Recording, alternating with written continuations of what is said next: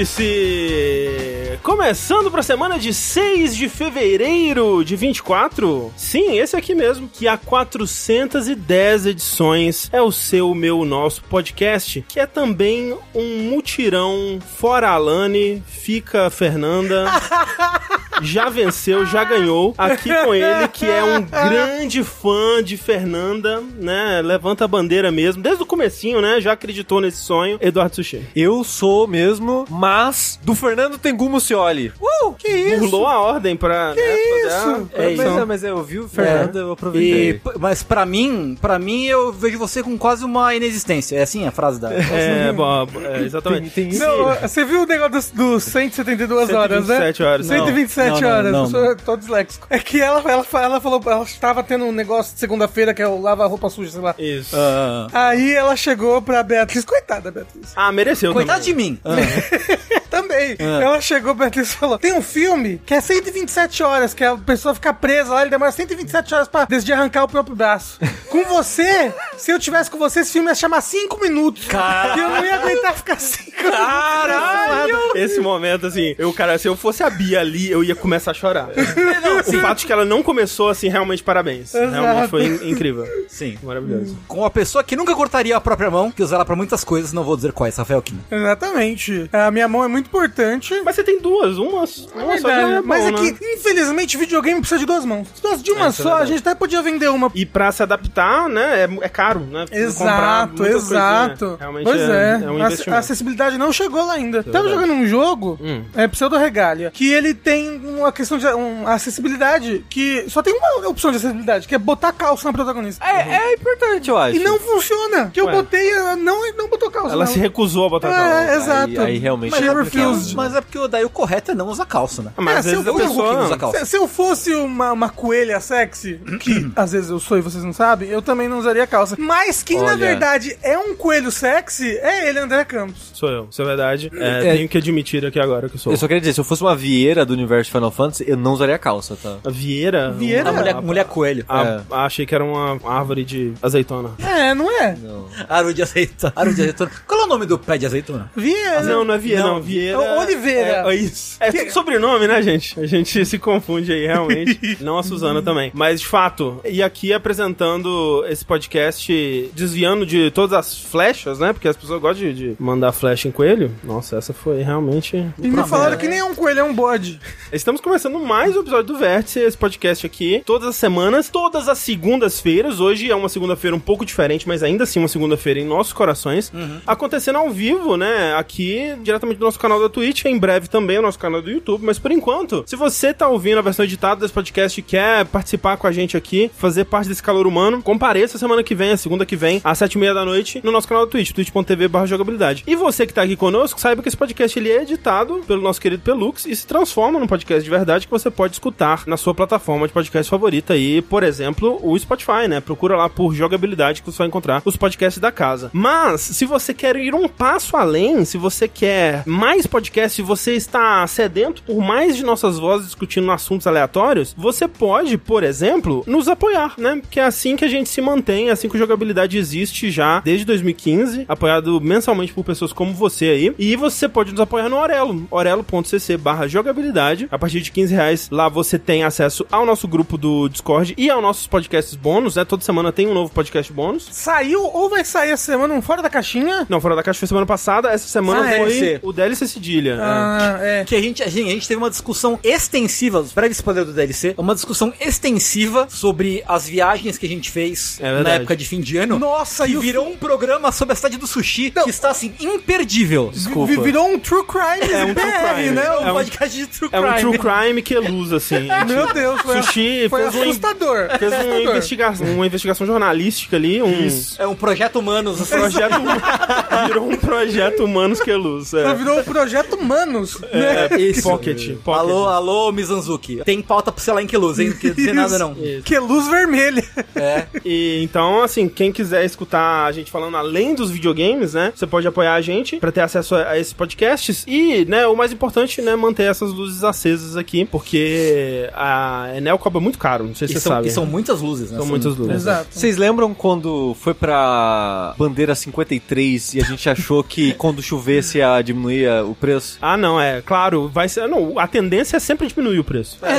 Por exemplo, vai ter um reajuste de aluguel em breve aqui, vai pra baixo. É, Vai, vai pra- vai pra baixo. vai- Ele- vai- é, mas sabe vai ser que nem sabe- imposto, eles mas- vão te ressarcir, vão, Vão, te pagar vão, um dinheiro de volta. Mas sabe o que é incrível? Ah. O número lá, eu esqueci a sigla do negócio que eles usam pra aumentar ou diminuir o preço de imóvel, tá no negativo. Em teoria era pra ficar mais barato. Ah, vamos ver, vamos ver. Vamos ver, né? Se Ah, tá com a mantiver, eu já vou tá, imobiliária uh, de São Paulo? Que alegria, hein? Que alegria. O E GPM, obrigado, É. chat. Mas bem, então agradecemos a você que nos apoia, você que não tem como apoiar, não pode apoiar no momento. Agradecemos pela espalhada da palavra, né? Se você conseguir recomendar o jogabilidade pra alguém, deixar uma avaliação positiva de cinco estrelinhas lá no, no Spotify ou na plataforma que você escuta, né? No Apple Podcast, por exemplo, também tem como dar review, né? E é importante ressaltar o fato de que se você apoia a gente na nossa campanha do Orelo, no caso, escute pelo aplicativo do Orelo. É, ajuda. É, mesmo se você Ei. não apoiar a gente, você pode escutar o- Então, pelo ah, aplicativo então do Orelo apoiando cai não um pouquinho apoiando? pra gente. Isso, é. é. É. Você pode usar o aplicativo do Orelo. A gente sabe que, né, e a gente tem acompanhado no nosso Discord lá na, na aba de, de sugestões que a gente sabe que o aplicativo do Orelo ele é um aplicativo juvenil ainda, né? Ele Aham. tá, ele tá, em- Engatinhando. ele tá se formando, né? Então ele tem muito das features aí, das, das funcionalidades que aplicativos mais maduros têm e ele não tem. Mas a gente vê, né, nas conversas, a gente passa feedback pro pessoal do Orelo. A gente realmente sente que eles estão melhorando, Interessados, né, interessados em- em melhorar e, e melhorando aos poucos. Ó, perguntaram, o Reject tá no Orelo? Se não tá, era pra tá. Não na nossa página principal lá da plataforma, mas como o Orelo tem como você usar como agregador, né? Adicionar outros podcasts que nem fazem parte do Orelo. Você pode usar ele como um pocketcast, por exemplo. Você pode escutar lá os podcasts do feed Não Games também. Exato. Então, você não precisa ser podcast exclusivo de apoiadores pra tá lá. Uhum. Então, o Dash novo, por exemplo, algumas pessoas tiveram problema no Pocket Cast nos primeiros dias, tava lá já. É. E você pode ouvir por lá. Pode ouvir por lá. Agradecemos porque também ajuda. Esse episódio aqui, bem menos notícias, né? A gente vai comentar as principais aí da semana, mas vamos focar em jogos. A gente vai trazer quatro jogos aqui pra comentar ao longo do episódio. É um catadão.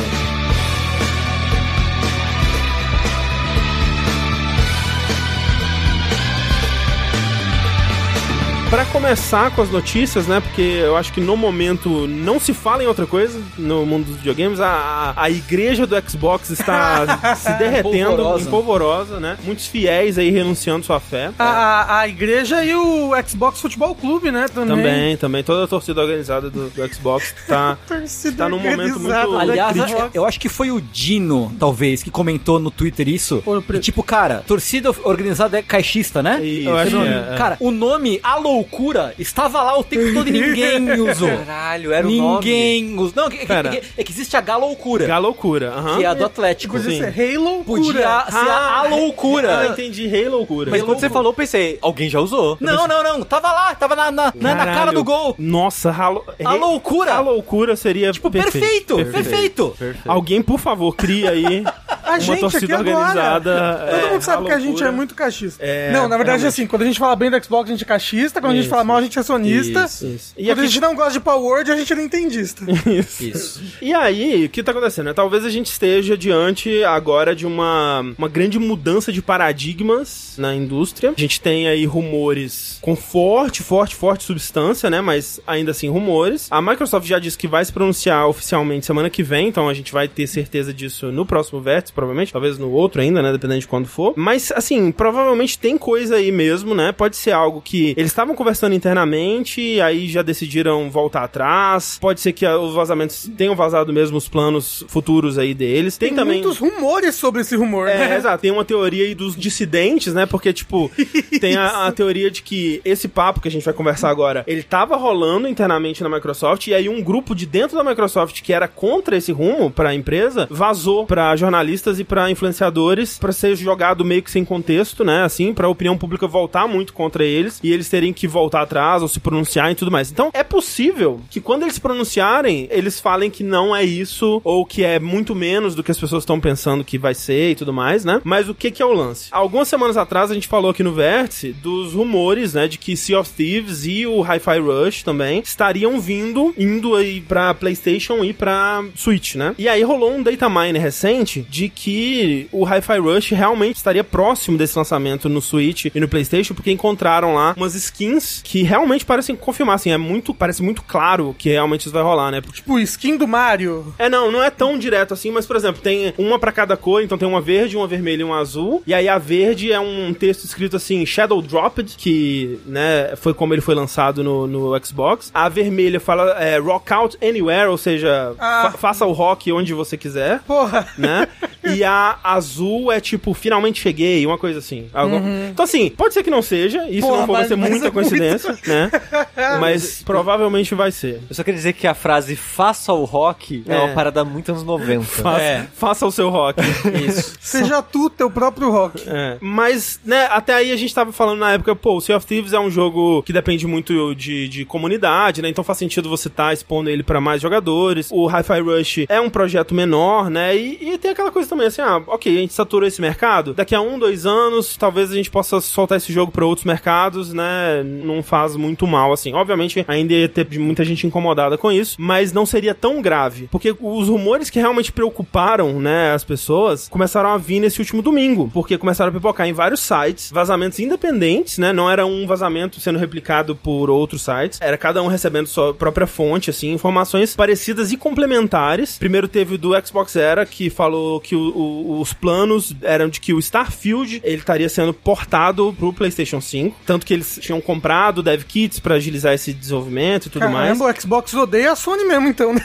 Lançar Starfield, Ah, é. Playstation. E que esse, esse lançamento iria rolar próximo do primeiro DLC, que é o Shattered Skies, Shattered Space, na verdade, que é o primeiro DLC de história que tá pra lançar esse ano, não se sabe quando, mas imagina-se que mais pro meio do ano, alguma coisa assim. E aí lançaria próximo desse lançamento. E que o Hi-Fi Rush, ele estaria também próximo de ser lançado já, com o desenvolvimento quase finalizado e tudo mais. Que já é um bocado assustador, assim, né? Eu vi muita gente preocupada porque, nesse caso, como o Starfield estaria lançando pro PlayStation com mais conteúdo e depois dos patches, o review dele provavelmente seria mais positivo do que no Xbox. Ai, pronto. E aí ele estaria na- no PlayStation com a nota maior do que ele estaria no Xbox. E eu vi muita gente muito. Tem um contexto com isso. isso, mas é meio engraçado. É, seria meio engraçado, assim, seria meio trágico até. E também é algo que contradiz o que a própria Sarah Bond e o, o, o Phil Spencer também já falaram na época da, da aquisição das Animax, que o, o Starfield seria sim exclusivo, né? E, e eles decidiriam caso a caso e tudo mais, mas falaram especificamente que o Starfield seria exclusivo. Quase junto a isso, no, no The Verge, uma matéria do Tom Warren, que é um jornalista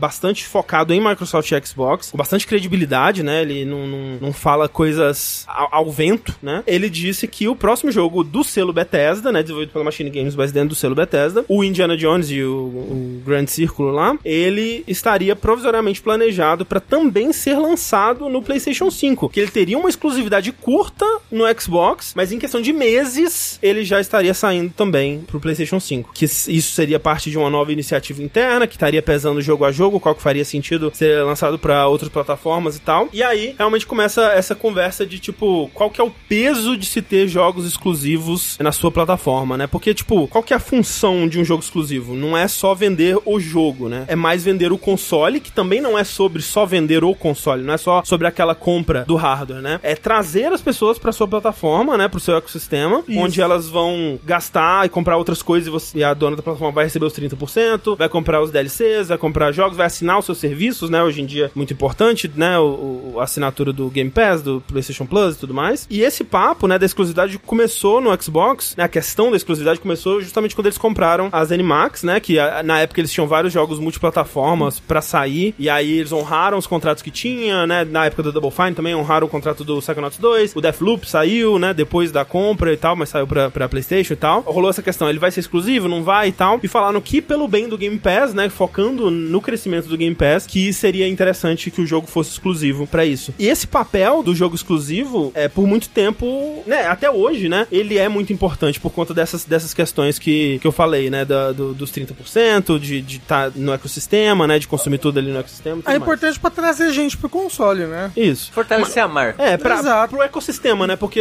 no caso da Microsoft, por exemplo, o console em si, ele perdeu já tanta importância quanto tinha, né? Porque Sim. hoje em dia é mais importante você estar no aplicativo Xbox, independente da plataforma, seja cloud, seja TV. te- é, na sua TV, no seu, no seu PC, no seu, no seu console, do que especificamente comprar É, o console em desde, si. desde o Shone, né? Desde quando saiu É. o Sony, o Shone, o Sony, Sony Shone original, é, já tá tendo essa movimentação de tipo, meio que deixar de ter importância, né? O, o hardware. É, principalmente depois do Game Pass, né? Sim, sim. Teve essa, essa guinada bem grande, né? Mas eu entendo um pouco a torcida organizada caixista ficar puta com isso, né? Uhum. Porque no, no- na visão de mundo de guerra de console deles, agora qual o motivo que qualquer pessoa vai comprar um, um Xbox, sendo que se você comprar o PlayStation, você tem os exclusivos do PlayStation, que a Sony não vai lançar no Xbox. Sim. né? Last of Us, e ainda vai ter os jogos que teoricamente é- eram exclusivos da Microsoft. É porque o Series X não é feio que nem bater na mãe, né? Que Igual o Play PlayStation- 5. Ah, de fato. É de bom, fato. é, tem Mas bom aí que tá, é o preço que você paga, entendeu?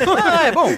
A beleza em um. pega- Exato. Mas tem já o Game Pass, por exemplo, que eu acho o Game Pass mais interessante que o Sim, Plus Extra. sim. É, de fato, de É. fato. Apesar do Plus Extra ser melhor hoje em dia do que, né? Obviamente, mas- no mas- mas começo, o Game isso- Pass ainda é um serviço muito melhor. Mas eu digo isso mais por causa de lançamento. O Extra Exato. quase Sim. não tem lançamento. É, todos os first party lançam no, no Game Pass, né? Não tava um negócio de que o Xbox Game Pass, que ele não vai mais ter Day One? Tinha essa conversa, mas é também rumor aí, talvez seja parte do comunicado que eles vão trazer. A gente não sabe ainda. Agora, tipo, quando já rolou, né, na época que o Phil Spencer, né, e o, o Xbox como um todo anunciaram que os jogos first party iam sair junto no PC, ou quando o PlayStation anunciou que ia começar a lançar os jogos exclusivos no PC também, que sempre tem um chororô, né, do pessoal que, meu Deus, estão tirando a exclusividade do meu clubinho e tudo mais, e aquela coisa assim, eu acho que se a pessoa realmente faz parte da identidade dela, essa marca, né, e é- essa exclusividade, né, e pertencer a esse grupo e tal, né, eu, eu quero mais aqui se dane mesmo. Mas o, o lance nesse caso... Eu achei que você ia, que você ia se compadecer. Não,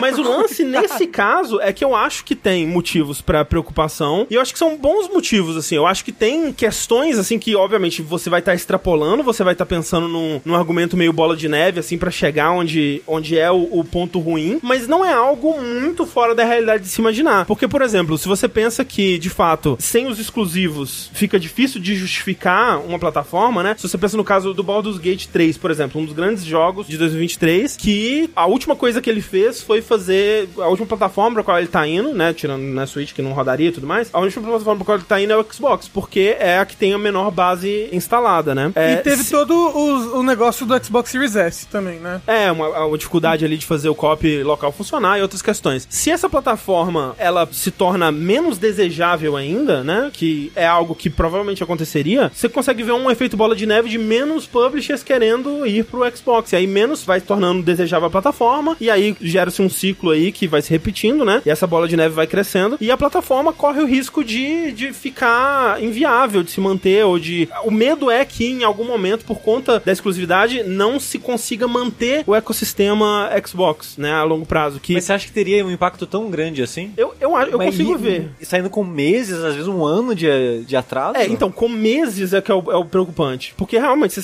saísse com anos de atraso, eu acho que seria menos É que o grave. Hi- o Hi-Fi Rush, se saísse agora no começo do ano, de Shadow Drop, que nem foi o caso original dele, seria tipo um ano. E um ano de boaça, sabe? É o período mais ou menos que é. a Sony dá pros jogos de PC dela. Dá É. um ano. Não é. Alguns... É, tá sendo, É, tá sendo. bom. É que antigamente era mais, hoje em dia tá sendo mais por volta de um ano, não tá não? É, acho que não. É. Pelo menos eles estão tentando fazer. Por Mas qual foi o último lançamento deles? Foi o. Last of Us. Não, Last of Então, o, o Last of Us já era um remake, né? Horizon. Ah, o Horizon estar sendo dois anos? é o Horizon. É, É, o o Horizon tá Horizon sendo do- dois. É. É, eles anunciaram que vai sair esse ano, né? Acho que pelo menos dois anos. O aí. Ratchet é um, deu um ano? Deu, do- deu dois, Deu eu dois? acho. Deu dois. É que eu, eu não sei mesmo. O Returnal foi quanto? Pelo menos três, na verdade. É? Returnal foi pelo menos uns, uns três também, não foi? É que o Return é do começo Pelo- da, pelo menos o dois, Return é do começo da vida do Play 5. Não, não, tô falando pra PC. Então, mas É, demorou é, pra então, sair é que eu acho que o Returnal é de 2021 e ele saiu pra PC em 2023, se eu não me engano. Acho que são sempre, é, pelo menos dois anos aí, né? Ok, ok. É, então, um ano, já, como é o caso do Starfield, seria menos, né? Do que o PlayStation tá fazendo. E o, o mais grave é que eles estão considerando para alguns jogos questão de meses. E, e o que dá esse medo é se todos os jogos começarem a sair, né? Porque se, se a iniciativa estiver começando agora e a partir de agora todos os jogos vão sair com meses de diferença, que sejam, né? É um tanto preocupante, né? Porque aí fica tipo, ah, eu vou, vou no Xbox ou eu espero pra sair nessa outra plataforma que tem esses outros exclusivos que eu não consigo jogar em lugar em nenhum outro lugar e ainda vão ter o- os da Microsoft alguns meses depois, né? Eu acho que desvaloriza bastante a plataforma, sim. É, eu acho que o assustador. O medo das pessoas é tipo a Microsoft realmente seguir um caminho de chega de hardware pra gente, vamos Sim. só investir em Game Pass. A- a- a- o Xbox, a marca Xbox não vai ser mais uma marca de hardware, vai ser uma marca de prestação de serviços. É, sim, mas ainda esse é um medo porque Vai de cega. E eu consigo ver essa questão porque tem muita gente que investiu muito tempo e muito dinheiro na- no ecossistema Xbox, né? Ela comprou, comprou tudo pela, pela, É. pela Microsoft Store. É Microsoft Store? Xbox, Xbox Store, é. É, com- comprou tudo por lá. E aí, se não tiver mais hardware do, do Xbox de hoje em diante, a pessoa vai ter que, né, ficar. Vai ter que abandonar aquela, aquela coisa. É. E, e- e se torna menos viável e, e menos motivos pra ela continuar lá. E aí, quem continuaria de fato no Xbox seriam pessoas que estão lá mais pelo Game Pass, né? E que aí, né, tem o seu valor, obviamente. O Game Pass ainda é um serviço muito forte. E pessoas que gostam da plataforma, né? Porque gostam da marca, ou se identificam com a marca e tudo mais. Ou porque a pessoa tem desde o 360 e comprando jogo e acumulando jogo. Mas é isso que a gente tá falando. O lance é se é, é, se tornar pouco viável de, de manter hardware, né? Se, se o Xbox se tornar um, um serviço, que uma- um aplicativo que você compra no PC ou joga na nuvem, e eles pararem de fabricar hardware, as pessoas que gostam do hardware, que compram um console, não vão ter pra onde ir, né? E Vão perder aí, isso. e aí o medo é perder a biblioteca de jogos com anos aí acumulados, Mas, entendeu? mas por que elas perderiam? Se parar de fazer console, por exemplo, Não, e achar melhor que é fechar a loja. Não, mas. É, ela te- co- continuaria tendo o console, né, é, dela. Mas aí a Microsoft vai continuar lançando jogos, né? Sim. E aí vai chegar um tempo que os jogos não servem mais no console dela. Assim, mas aí é uma questão da geração seguinte daí, né? Exato, não, a gente tá Exato, é. prazo, Ah, não, ok. sim. Mas aí seria tipo a Nintendo fechar as lojas dela, que eu acho horrível. É horrível, sim. forma. Não, Exato. Sim. É. Mas, assim, nessa situação, o risco que você tá pondo, André, eu acho que o risco é pro consumidor. O que eu, Sim. o que eu vejo problema, no caso. 100%. Porque a marca Xbox, independente do que aconteça, vai estar viva. Ou não, Foda-se. Ah, mas não. é- A Microsoft é a segunda maior É. empresa do mundo. Ela dá um jeito de continuar funcionando Não. da forma que ela Tan- ela- Tanto ela- é que, tipo, essa decisão que eles estão tomando, né? Que o papo interno é que é uma decisão mercadológica, financeira, não é porque eles estão perdendo dinheiro. É só porque o Game Pass estagnou, eh, o crescimento não tá tão grande quanto eles gostariam que tivesse. Essas compras que eles fizeram, né? Não renderam tanto lucro quanto eles imaginavam que fosse render, né? Eu acho que eles estavam colocando o, o papo, né? Que, que muita gente tá especulando. É que eles estavam colocando muito mais peso no lançamento do Starfield, nas vendas do Starfield, e não supriu o que eles estavam imaginando que seria, né? E que eles querem mudar agora a estratégia pra ter um fluxo de caixa mais, a palavra que eles usam, mais é, saudável, né? Digamos assim. Mas não é questão deles estarem perdendo dinheiro, é só que não tá crescendo no, no volume que eles gostariam que crescesse. Clássico. Eu acho É, que a, a, né? a Microsoft, a marca Xbox, o, o, o, o conceito, né, o Game Pass, né, o, o- a loja Xbox, digamos assim, eu não acho que ele esteja, esteja em risco. Os estúdios Microsoft, né, a, a Activision Blizzard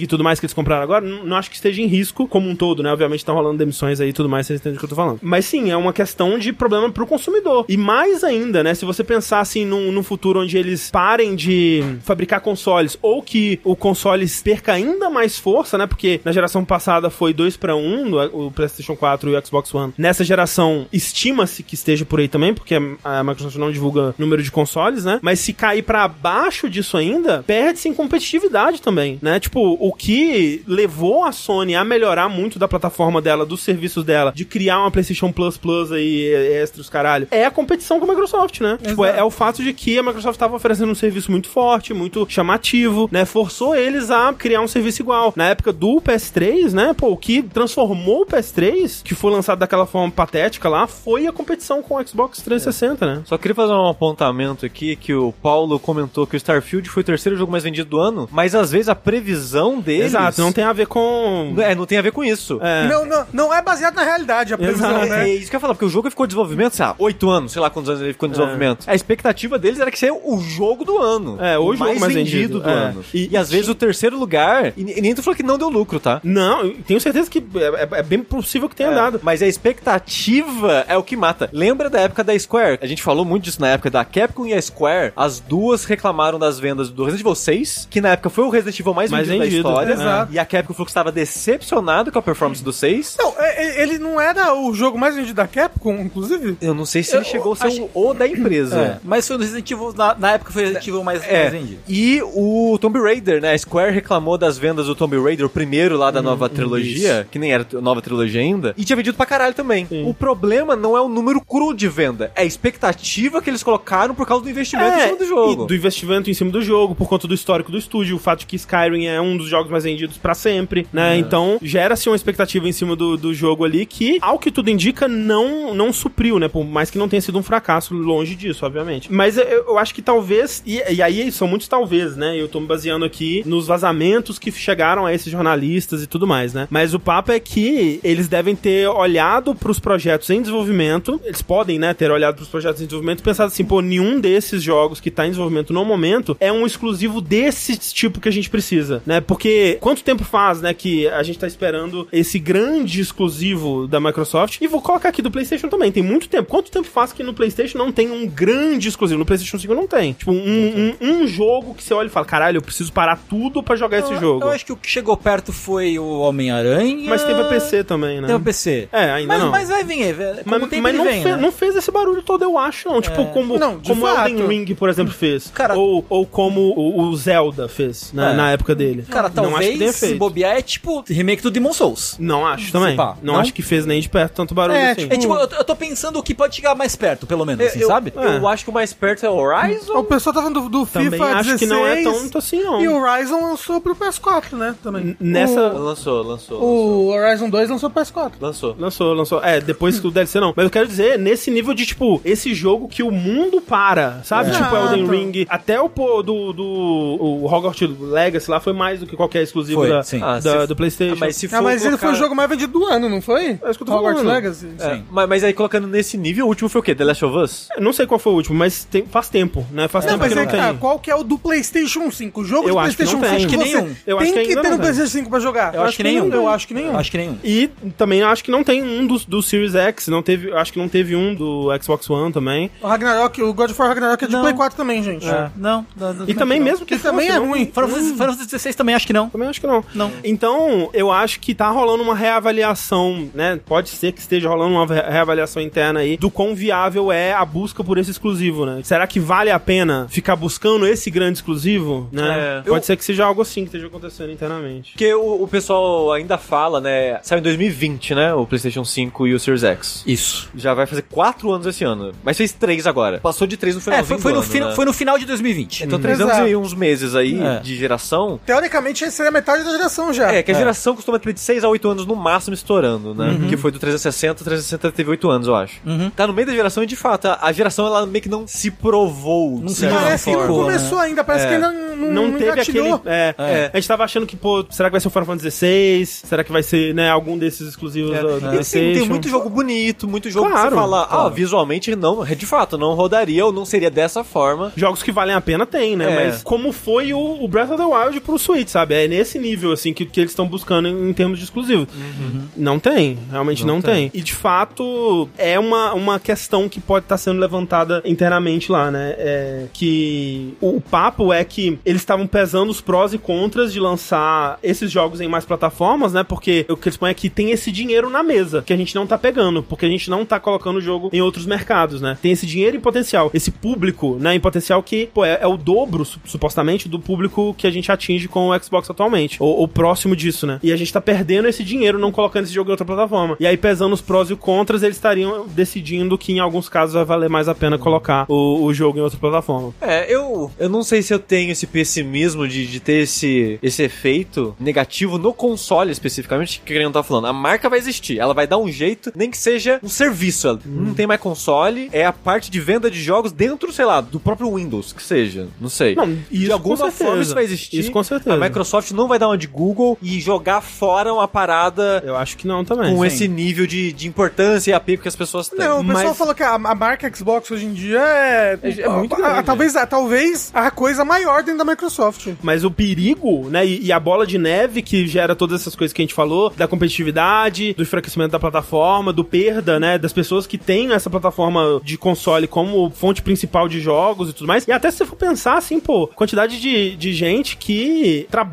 com isso, né, que eu, eu fui, né, nesse, nesses últimos dias, eu tava eu assisti alguns episódios de, de podcasts de, de caixistas, né, de Xbox, assim, Ih. pra ver como tá, como que eles estão vendo a situação e tudo mais. Mingau é você? Não, esse eu não- Aqui na mesa com a não. gente. Era, uma- não, assim, um pessoal de boa, assim, não era fanboy absurdo, não. É pessoal que, tipo, ah, é que nem vocês estavam falando, né? A pessoa compra o Steam Deck, ela quer conteúdo sobre o Steam Deck, Exato, né? é a comunidade, você foi atrás da comunidade. A comunidade. Eu comprei um Xbox, eu quero conteúdo que fale sobre o meu console, que fale sobre, né, tipo, a- o que, como que eu posso aproveitar melhor o meu console e tudo mais. É preocupante. Esse pessoal tá muito preocupado em questão de, tipo, o nosso trabalho, sabe? Exato. Mas eu acho que a galera tá um pouco acima. Eu, eu- não, mas assim, Não, é. é preocupante. É um não, pouco eu sei, mas eu preocupante. tô falando da- das pessoas jogando o Xbox Series S no lixo. Não, teve, teve. O outro falando que é como se tivessem comendo a mulher dele na frente dele. É muito Eu engraçado, vi. né? Tipo, eu me, eu me sinto como se tivesse entrado na minha casa e comido minha mulher. Não posso fazer nada, tipo,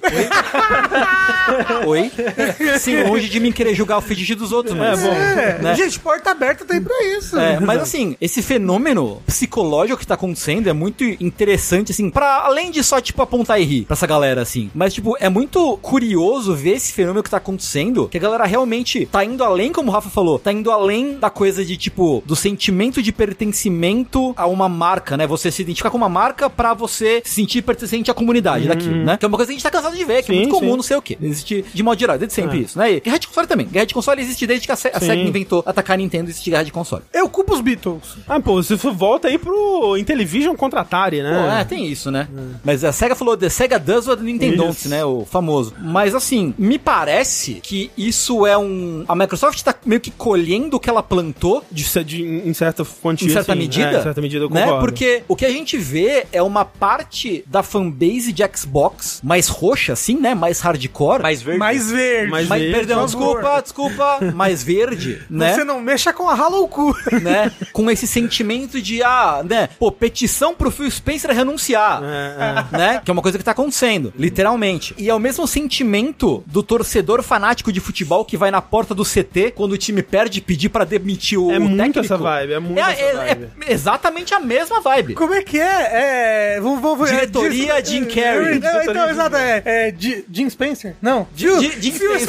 Spencer é o Jim Carrey. Carry, isso. Isso. Né? Que, que, inclusive, é muito engraçado porque, que a gente nem estava falando, né? Parte das teorias que estão rolando é que um grupo dissidente lá de dentro que tava contra esses rumos vazou isso pra fazer barulho na imprensa, pra fazer barulho na comunidade, gerar esse fuzuê todo. E o Totoro, né? A gente tem um grupo que o Totoro faz parte, ele tá falando, isso acontece muito no Flamengo. Exato, ele tá. Mas, é, mas isso acontece, você vê, é, é- é o lance da teoria conspiratória. E tipo, gente, é claro, a marca nunca ia me trair. Lógico que alguém tem alguém lá dentro que tá querendo prejudicar. É. O, o mito, o mito nunca faria isso comigo. Mas, mas entendeu? ó, eu acho que o risco do consumidor é o console em si morrer e aquela parte que você gastou tanto dinheiro não ser tão útil quanto você acha que seria. Porque Ok. a perca de exclusivo pra mim, Não, não. exclusivo, de exclusivo pra mim, Sim. o seu jogo não tá saindo de lá. A curto prazo é bom, na verdade, porque mais pessoas vão ter acesso a esses jogos, né? Exato. Mas olha só, vocês aí, que só estão pelo clubinho, eu posso colocar uma luz no fim do túnel pra vocês. Um, um fio de esperança. Um fio. Um O fio. fio Phil. de esperança pra vocês é: dá pra ser fanboy de algo digital também. Ah, tem o gente que gosta da SEGA até hoje. Não, o Steam é só uma loja virtual e tem muito fanboy do Steam. então caramba. você pode É. ser fanboy da loja digital. Mas, mas sabe o que eu acho que não? também. Sabe por que, que eu acho que não? Porque essa disputa, que é tipo o time de futebol, ela precisa de um rival. Ela, É. ela por conta. Por isso que, tipo, o, o Rafa falou que ah, tem fanboy da SEGA, mas não tem. Tipo, tem pessoas que gostam da Não, SEGA. Não, não. Como assim não tem fanboy da SEGA? Não tem. André. Como tinha antigamente, não, tem. não, Como, como tinha Não, não, antigamente, não tem pessoas que vão falar dos consoles anteriores. Ah, o Saturn era muito melhor do que o PlayStation, o Mega Drive. Mas, tipo, como tem do Xbox, como tem da Nintendo, como tem do PlayStation. Fato, em porque é, dia, o é, atual. não tem. Mas assim, Mas o, é. o meu maior medo do, do Xbox morrer em questão de hardware é a falta de concorrência pra Sony, porque Sim, isso- a isso Sony é. já é, Ah. soberba Exato. e parece não, é, não, não querer correr atrás de várias coisas, sabe? Uhum. Pra, pro consumidor. E se ela perder o, principal concorrente dela, Quer dizer, então, eu Rafa, acho que ferrou. que a FTC tava certo o tempo todo? Olha só, Quem é FTC? o órgão que tava tentando barrar a compra. Ah, do coisa. mas aí. Por quê? Porque eles estavam. Um A preocupação deles, né, era era a competitividade, né? o Não, mas aí né? é, o Xbox comprar aumentou a competitividade da Microsoft. Não, não, sim, Então foi mas. melhor, entendeu? É, é, tá, tá dando Pra Sony não o, foi. o efeito oposto, reverso, é. mas pelo motivo, né? A preocupação certa, mas o efeito reverso, E- que, reverso. é, que é ruim igual, né, pro consumidor. É. Ó, eu vou dizer aqui que eu, eu acabei de ter um vislumbre aqui dos próximos sete anos, Ai, tá? meu Deus, lá vai. E... Vai acontecer o seguinte. Ah. Provavelmente não, porque eu. A Mãe minha, o que eu acho, na verdade, é que quando a Microsoft se pronunciar, não vai ser tão catastrófico quanto a gente tá imaginando que vai É, ser. isso vai contar como previsão bônus Previsão na lista do, bônus. André, do André, tá? Mas aí só, só conta daqui a sete anos. Então, não. Ok, Então, ó, ok. Senhora, tá. Ó, no, no, Dash de aí no 2030. calendário. no Esquecidos de 2030 31, talvez. Ou 31. Ó, é o seguinte. Não, 2030, que a gente grava em 31 de 2030. Isso, perfeito. Microsoft abandona consoles. Aham. Na próxima geração, ela não já não tem, não vai ter mais console, ela vai ser só um, um serviço aí, né? O Xbox, a loja Xbox, talvez até tenha a loja Xbox aí no, no- em outras plataformas e tudo mais. Uma O loja, uma loja. Xbox no seu Apple Vision 5, né? Talvez, talvez. O PlayStation enlouquece. Coringa. É Coringa. Coringa vai vender console a 800 dólares. Aham. Vira Apple. Vai, vai, ah, jogo agora é 90 dólares. Vai sair o Uh, terceiro remaster de Last of Us, assim. É, não quarto, tem, quarto. Não tem mais retrocompatibilidade. Isso, um remaster de Last of Us por mês. Exato. Só jogo de pai triste, cada vez mais triste o pai, cada vez mais próximo à câmera do ombro.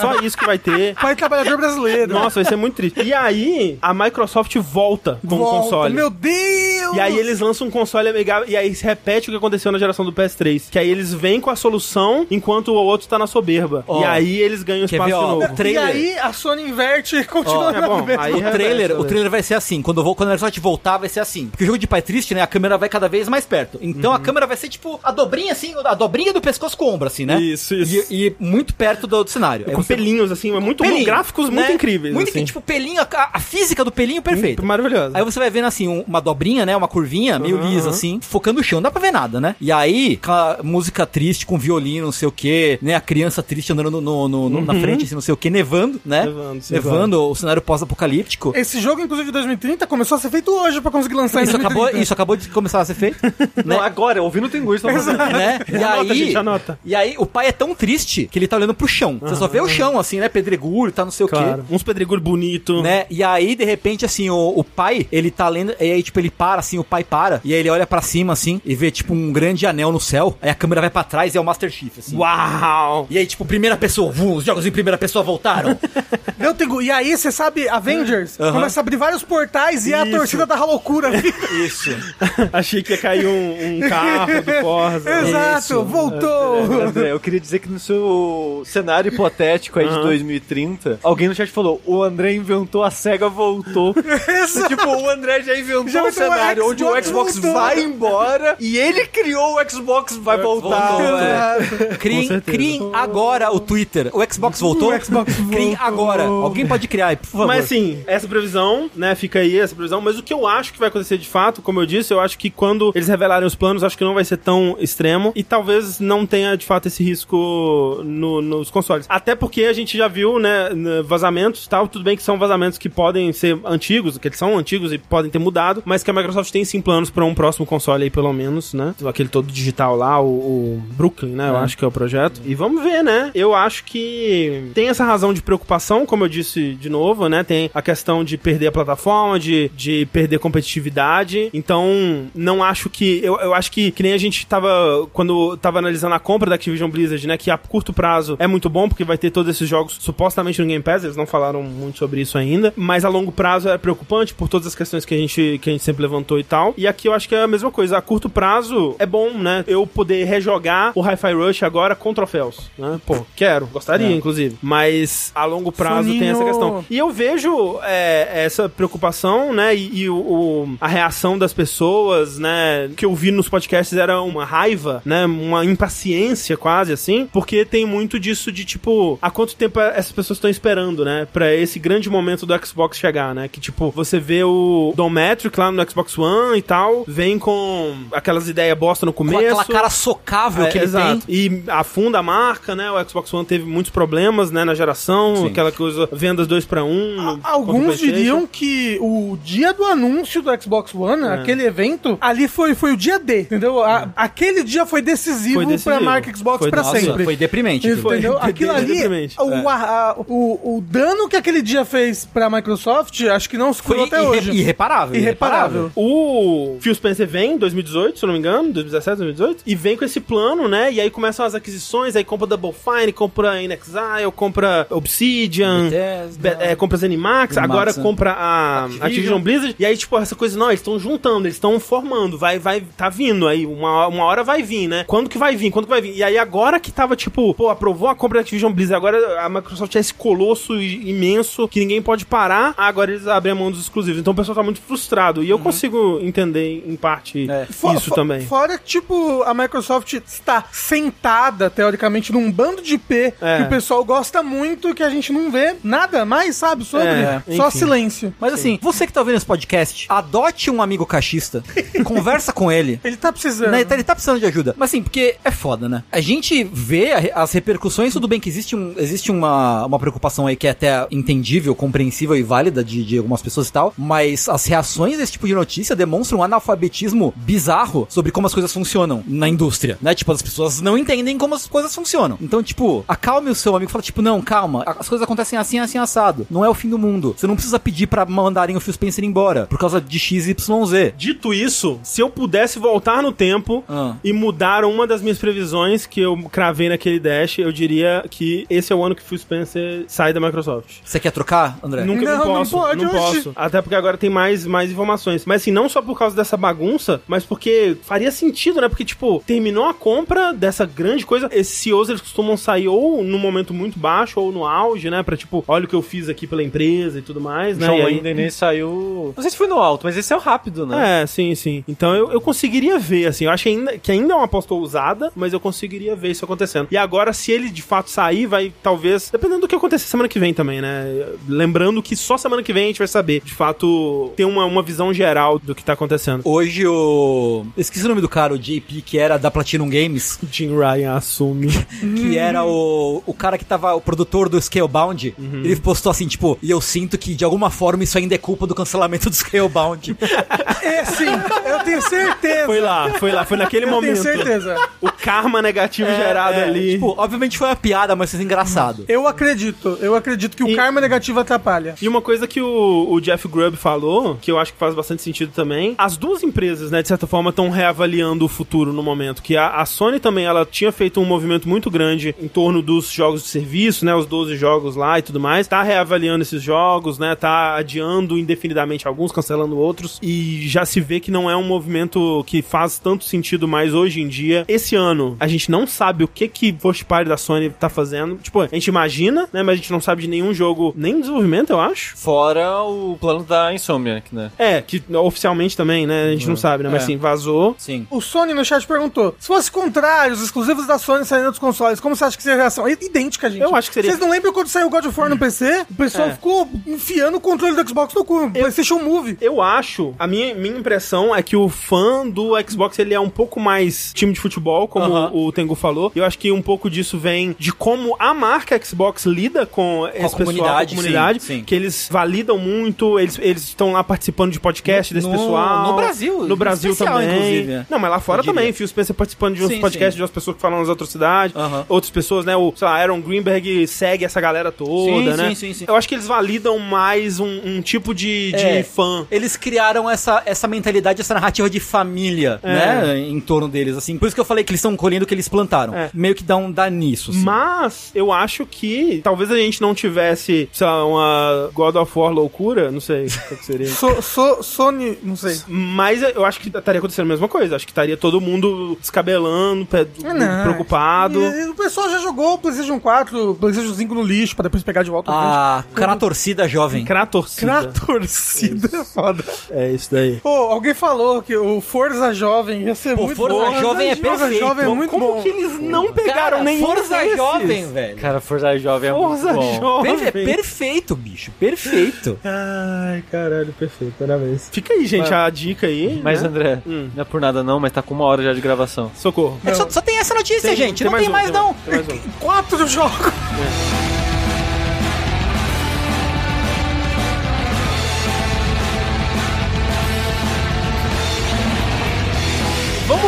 para nossa segunda notícia de hoje, que é sobre o Stage of Play, né? A semana passada rolou o Stage of Play na quarta, se eu não me engano, e aí a gente cobriu, né? A gente assistiu ao vivo aqui e foi um Stage of Play que me deixou ainda um pouco preocupado, né? Porque tem aquilo que quando a gente viu o do Xbox, né, a gente falou, nossa, vários jogos ou com data ou com janela de lançamento para 2024. E no Stage of Play não foi esse o caso, a gente não teve nenhum jogo ali pra first party, né? E a maioria dos jogos ou sem data ou com previsão para 2025 ainda. Você sabe, eu já, eu já falei por quê. Porque o Jim Ryan mandou todos os first party fazerem Game as a Service, depois cancelou essa porra toda e agora estão tendo que começar de novo. E agora é sete anos pra lançar um jogo. É, talvez seja isso. Mas acho que o único que, que tá com o lançamento próximo, assim, foi o Rise of the Ronin, né? Que vai Da ser exclusivo de Team PS5, não vai ter nem pra PC, pelo menos a princípio. E vai lançar no mesmo dia do Dragon's Dogma 2, ou seja, não jogarei. É, a morreu. princípio. É assim, é, mandaram pra morrer. Assim. Mandaram pra morrer. Assim, mais ou menos. Meu medo é ele canibalizar.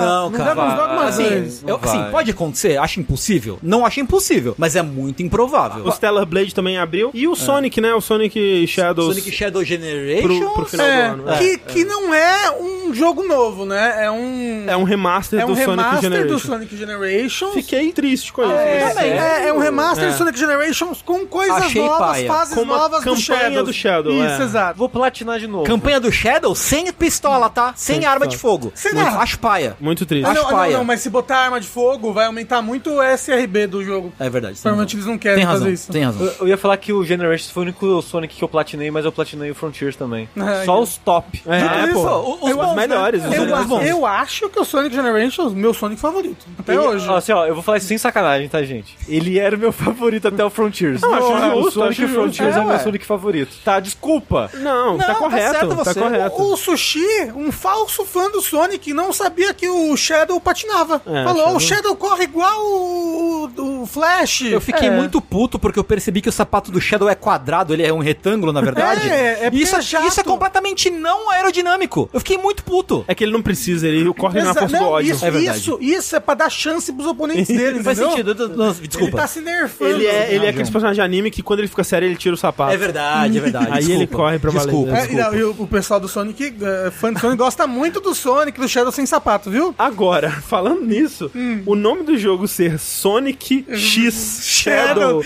Eu- Não, não pesquisa no Google, gente. Sonic versus Shadow, por Olha, favor. parabéns, Sonic Team, viu? Assim, eu, eu pensei que as pessoas elas testavam essas coisas antes, sabe? É, não vai, Não, mas, mas, é, não. mas é o nome é esse porque eles testaram. Eles sabem exatamente o que eles O estão SEO fazendo. desse nome tá maravilhoso. Você me convenceu. Eles sabem exatamente o que eles estão fazendo. Você É. me convenceu, Tengu. E esse, esse Sonic vem pra 2024. Quer falar um pouco do, do Rise of the Ronin, Sushi? Eu quero falar só um pouquinho porque eu fiz o meu próprio react pra mim mesmo, de assistir frame a frame analisando Sei, sei. Ah, o Rise of the Ronin, e o Tengu estava correto. Eu não notei no evento a troca de pose, mas existe troca de pose. Aham. Eu vou falar rapidinho. O Rise of the Ronin é o próximo jogo do estúdio do Nioh, do Team Ninja, do Team Ninja, Ninja. exato. Aparentemente duas equipes dentro do Team Ninja, uma foi fazer o Wolong, outra foi fazer o Rise of the Ronin. Ambos bifurcaram do Nioh como base, mas só cada uma foi fazer uma interpretação diferente, né? E aí o Wolong foi pro Xbox e o... Rise of Exato. the Ronin. É, Rise of the é Ronin pro curioso, PlayStation. verdade, É. verdade. Não, o Wolong não foi exclusivo, mas ele fez parceria, lançou direto pro Game Pass e outras coisas. Pera, o Wolong tem pra Playstation? Tem. Ah, é? Sim. Eu platinei ele. Pô, mas tá no Game Pass. E você jogou Exato. no Playstation também. É? É.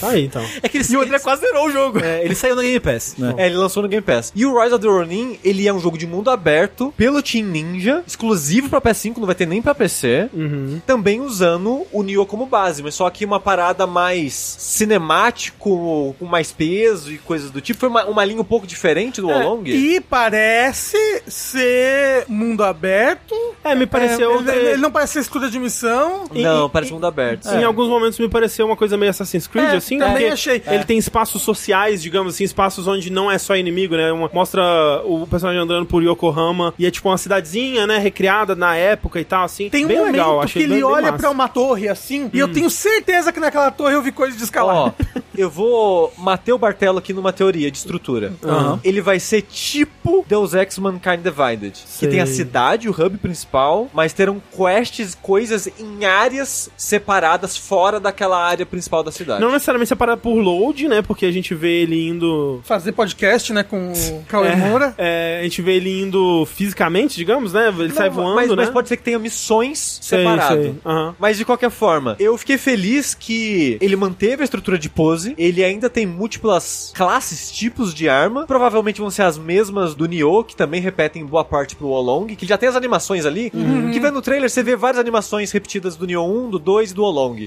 É, que são boas animações de Não, espada, eu katana. Mas eu não tô falando de reclamando não, é só de Ah, não, o não. que eu- esperar. Eu, sei que, eu sei que você não tá reclamando. Já tô falando pras pessoas que já estão reclamando aí. É, mas uma coisa que eu achei interessante é, não tem o Ki, aquela barra de duas cores do sistema de Ki do Nioh, mas se você reparar, de tempo em tempo o personagem ele faz tipo aquilo de, coloca a katana de lado pra esguichar sangue, sabe? Faz aquele Pra tchá, limpar. aham. E a estamina dele? e a estamina volta parcialmente. Exato. Analisando frame a frame, eu percebi que a sua arma ela tem uma barra debaixo dela, conforme você ataca, essa barra vai enchendo. E aparentemente tem dois usos pra ela, pelo menos dois. Tem alguns ataques específicos que gastam essa barra, talvez são meio que skills e combos, mas quando ele faz isso, ele gasta a barra. Então ele meio que usa aquela barra pra encher a estamina. Então ele meio que sacrifica possível dano Sei. pra encher a estamina e conseguir, sei lá, Continuar esquiv- o combo. É, continuar o combo, esquivar ou o que seja. André, é, ó, ó, vendo esse mar aberto, cavalo e tudo mais, não, não vai ser separado por missãozinha em área, eu acho. Não, não, não, eu não acho que vai ser o jogo todo, não. Tô falando que vai ter missão que é fora da cidade. Eu acho que não. É, mas eu acho que você, eu, eu, eu tô com o Rafa, eu acho que vai ser acessível. tudo, tudo direto? É, não vai, sei. vai ser um mundão Aquela parte da aberto. montanha com neve? Ou, tal- ou talvez seja tipo que nem é o, o, o jogo lá do samurai lá. Ghost of Tsushima. Ghost of Ghost of Tsushima, que é. tipo, são, é uma área aberta, mas ela é dividida em, em mini subseções que vão abrindo no decorrer do É, jogo. mas pode tudo ser. acessível no mundo É, aberto, é, né? sim, sim, sim. É, não sei. Eu gente- consigo ver as duas coisas acontecendo. Talvez ele tenha múltiplos mapas que são grandinhos, né? E você pode acessar é. coisas e tal, mas. Só tem uma coisa que eu quero desse jogo. Eu já tô animado pra ele, que eu gosto dos jogos da Team Ninja, então já tô animado. Só não vou jogar no lançamento por causa do Dragon's Dogma 2, perdão. É. Eu queria muito que vocês não saíssem no mesmo dia, porque eu queria que os dois jogos tivessem muito sucesso. Exato, também. Porque o Team Ninja, o Nioh 1 e o 2, eles fazem sucesso pra meia dúzia de gente. Mas Tipo, também eu acho que eles são jogos nichados. Então, Por causa da dificuldade deles. E o Olong foi divisivo, né? Ele não foi tão bem recebido assim. E eu queria que esse jogo ele tivesse a oportunidade de, né, ser bem recebido e fazer muito sucesso e tudo mais. Eu não lembro pra onde que eu tava indo com isso. Que você queria que Dragon's Dogma e esse jogo fossem bons porque você gosta da Team Ninja. Sim, mas é do dia do lançamento. Eu só queria que eles saíssem dias separados.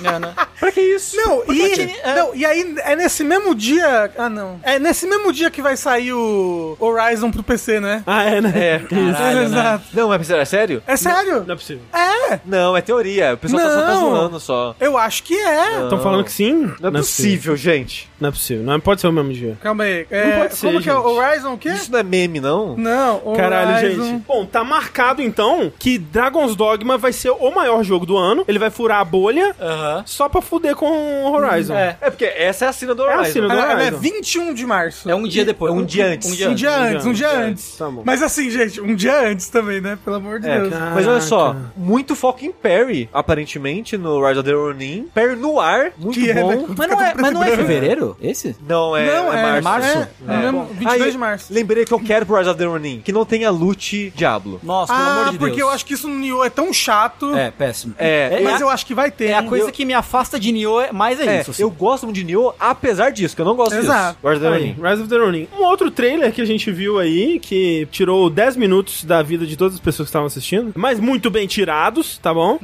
É, foi o trailer do Death Stranding 2, que agora não é só mais o codinome DS2, né? Foi revelado aí o título completo do jogo, que é Death Stranding 2 On the Beach, né? Que, assim, antes de mais nada, Kojima não perdeu o seu toque. Eu acho os trailers do, do Kojima são uma experiência à parte do jogo até. Eu acho que, em termos de narrativa, acompanhar os trailers de Metal Gear Solid 5 foi mais legal do que jogar o jogo. Em termos de narrativa, diria a mesma coisa do Death Stranding 1 também, tipo, tentar entender o que era aquele mundo e tudo mais através dos trailers. É, é uma experiência à parte, é acompanhar os trailers em si. É claro que não, esse novo trailer não é tão fascinante quanto os trailers do primeiro Death Stranding, porque Porque a gente sabe É, mais de coisa. No a gente já a gente sabe sabia como... de nada, né? Exato, a gente já sabe meio como vai funcionar o jogo, como vai funcionar o mundo e tudo mais. Quem são É. esses personagens? É, algum, a maioria deles, pelo menos, né? E esse On The Beach no, no título não significa que vai ser um episódio da praia, né? É porque o, o- o lance do... O conceito da praia, né? É, é uma metáfora, uma das metáforas principais aí do jogo. Mas não é só uma metáfora, né? Porque tem essa coisa de tipo que a terra firme é metaforicamente o lugar dos vivos e o mar é o lugar dos mortos, né? Então, por isso que quando você morre, você aparece de novo no fundo do mar e aí você tem que encontrar a parada pra voltar e tudo mais. Então você tá dizendo que On The Beach vai ser no limiar entre a vida e a morte. É isso, a praia no, no jogo, esse limiar é onde os dois se encontram, né? E aí ele funciona tipo um limbo na, na, na lore do, do jogo, onde a vida não passa, né? As pessoas não passam pra, pra morte e ficam presas lá e isso dá muitas tretas, muitos problemas. Todo o lance do Death Stranding, né? Que é essa morte encalhada, né? Ou alguma coisa assim, é com essa metáfora da baleia encalhada na praia, né? Que se você tá ali e não consegue sair dali e, e gera muitas consequências ruins ambientais e aqui, tipo, tem os Beach Things, né? Que são os BTs, que são é, essas, esses fantasmas de sombra que você enfrenta no primeiro jogo. Achei, achei interessante, por exemplo, que nesse trailer mostra o, o Sam e a Fragile dentro de uma, uma nave que parece um, um Metal Gear, né? A cabeça do Metal Gear Rex, que já tinha sido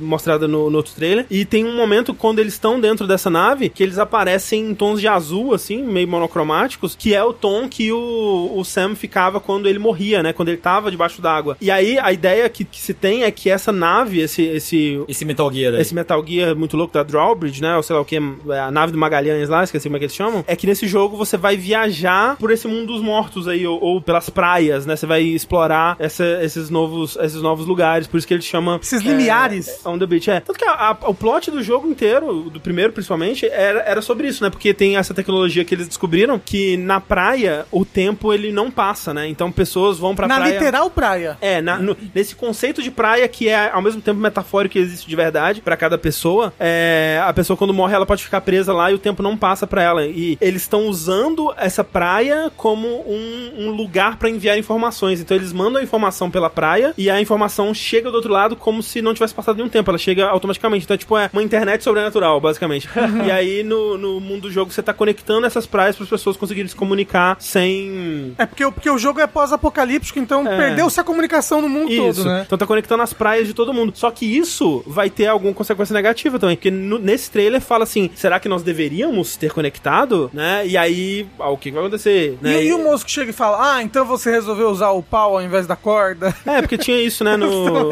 achei, muito curioso essa referência. É, que ele era um jogo demais de usar. Mas olha, que interessante. Tem essa, essa metáfora, né, do que o Kojima citava na época do primeiro, que tipo, ah, a primeira coisa que a gente aprendeu a usar foi o pau. Aí Exato. chega assim e bate no, no inimigo pra manter ele longe.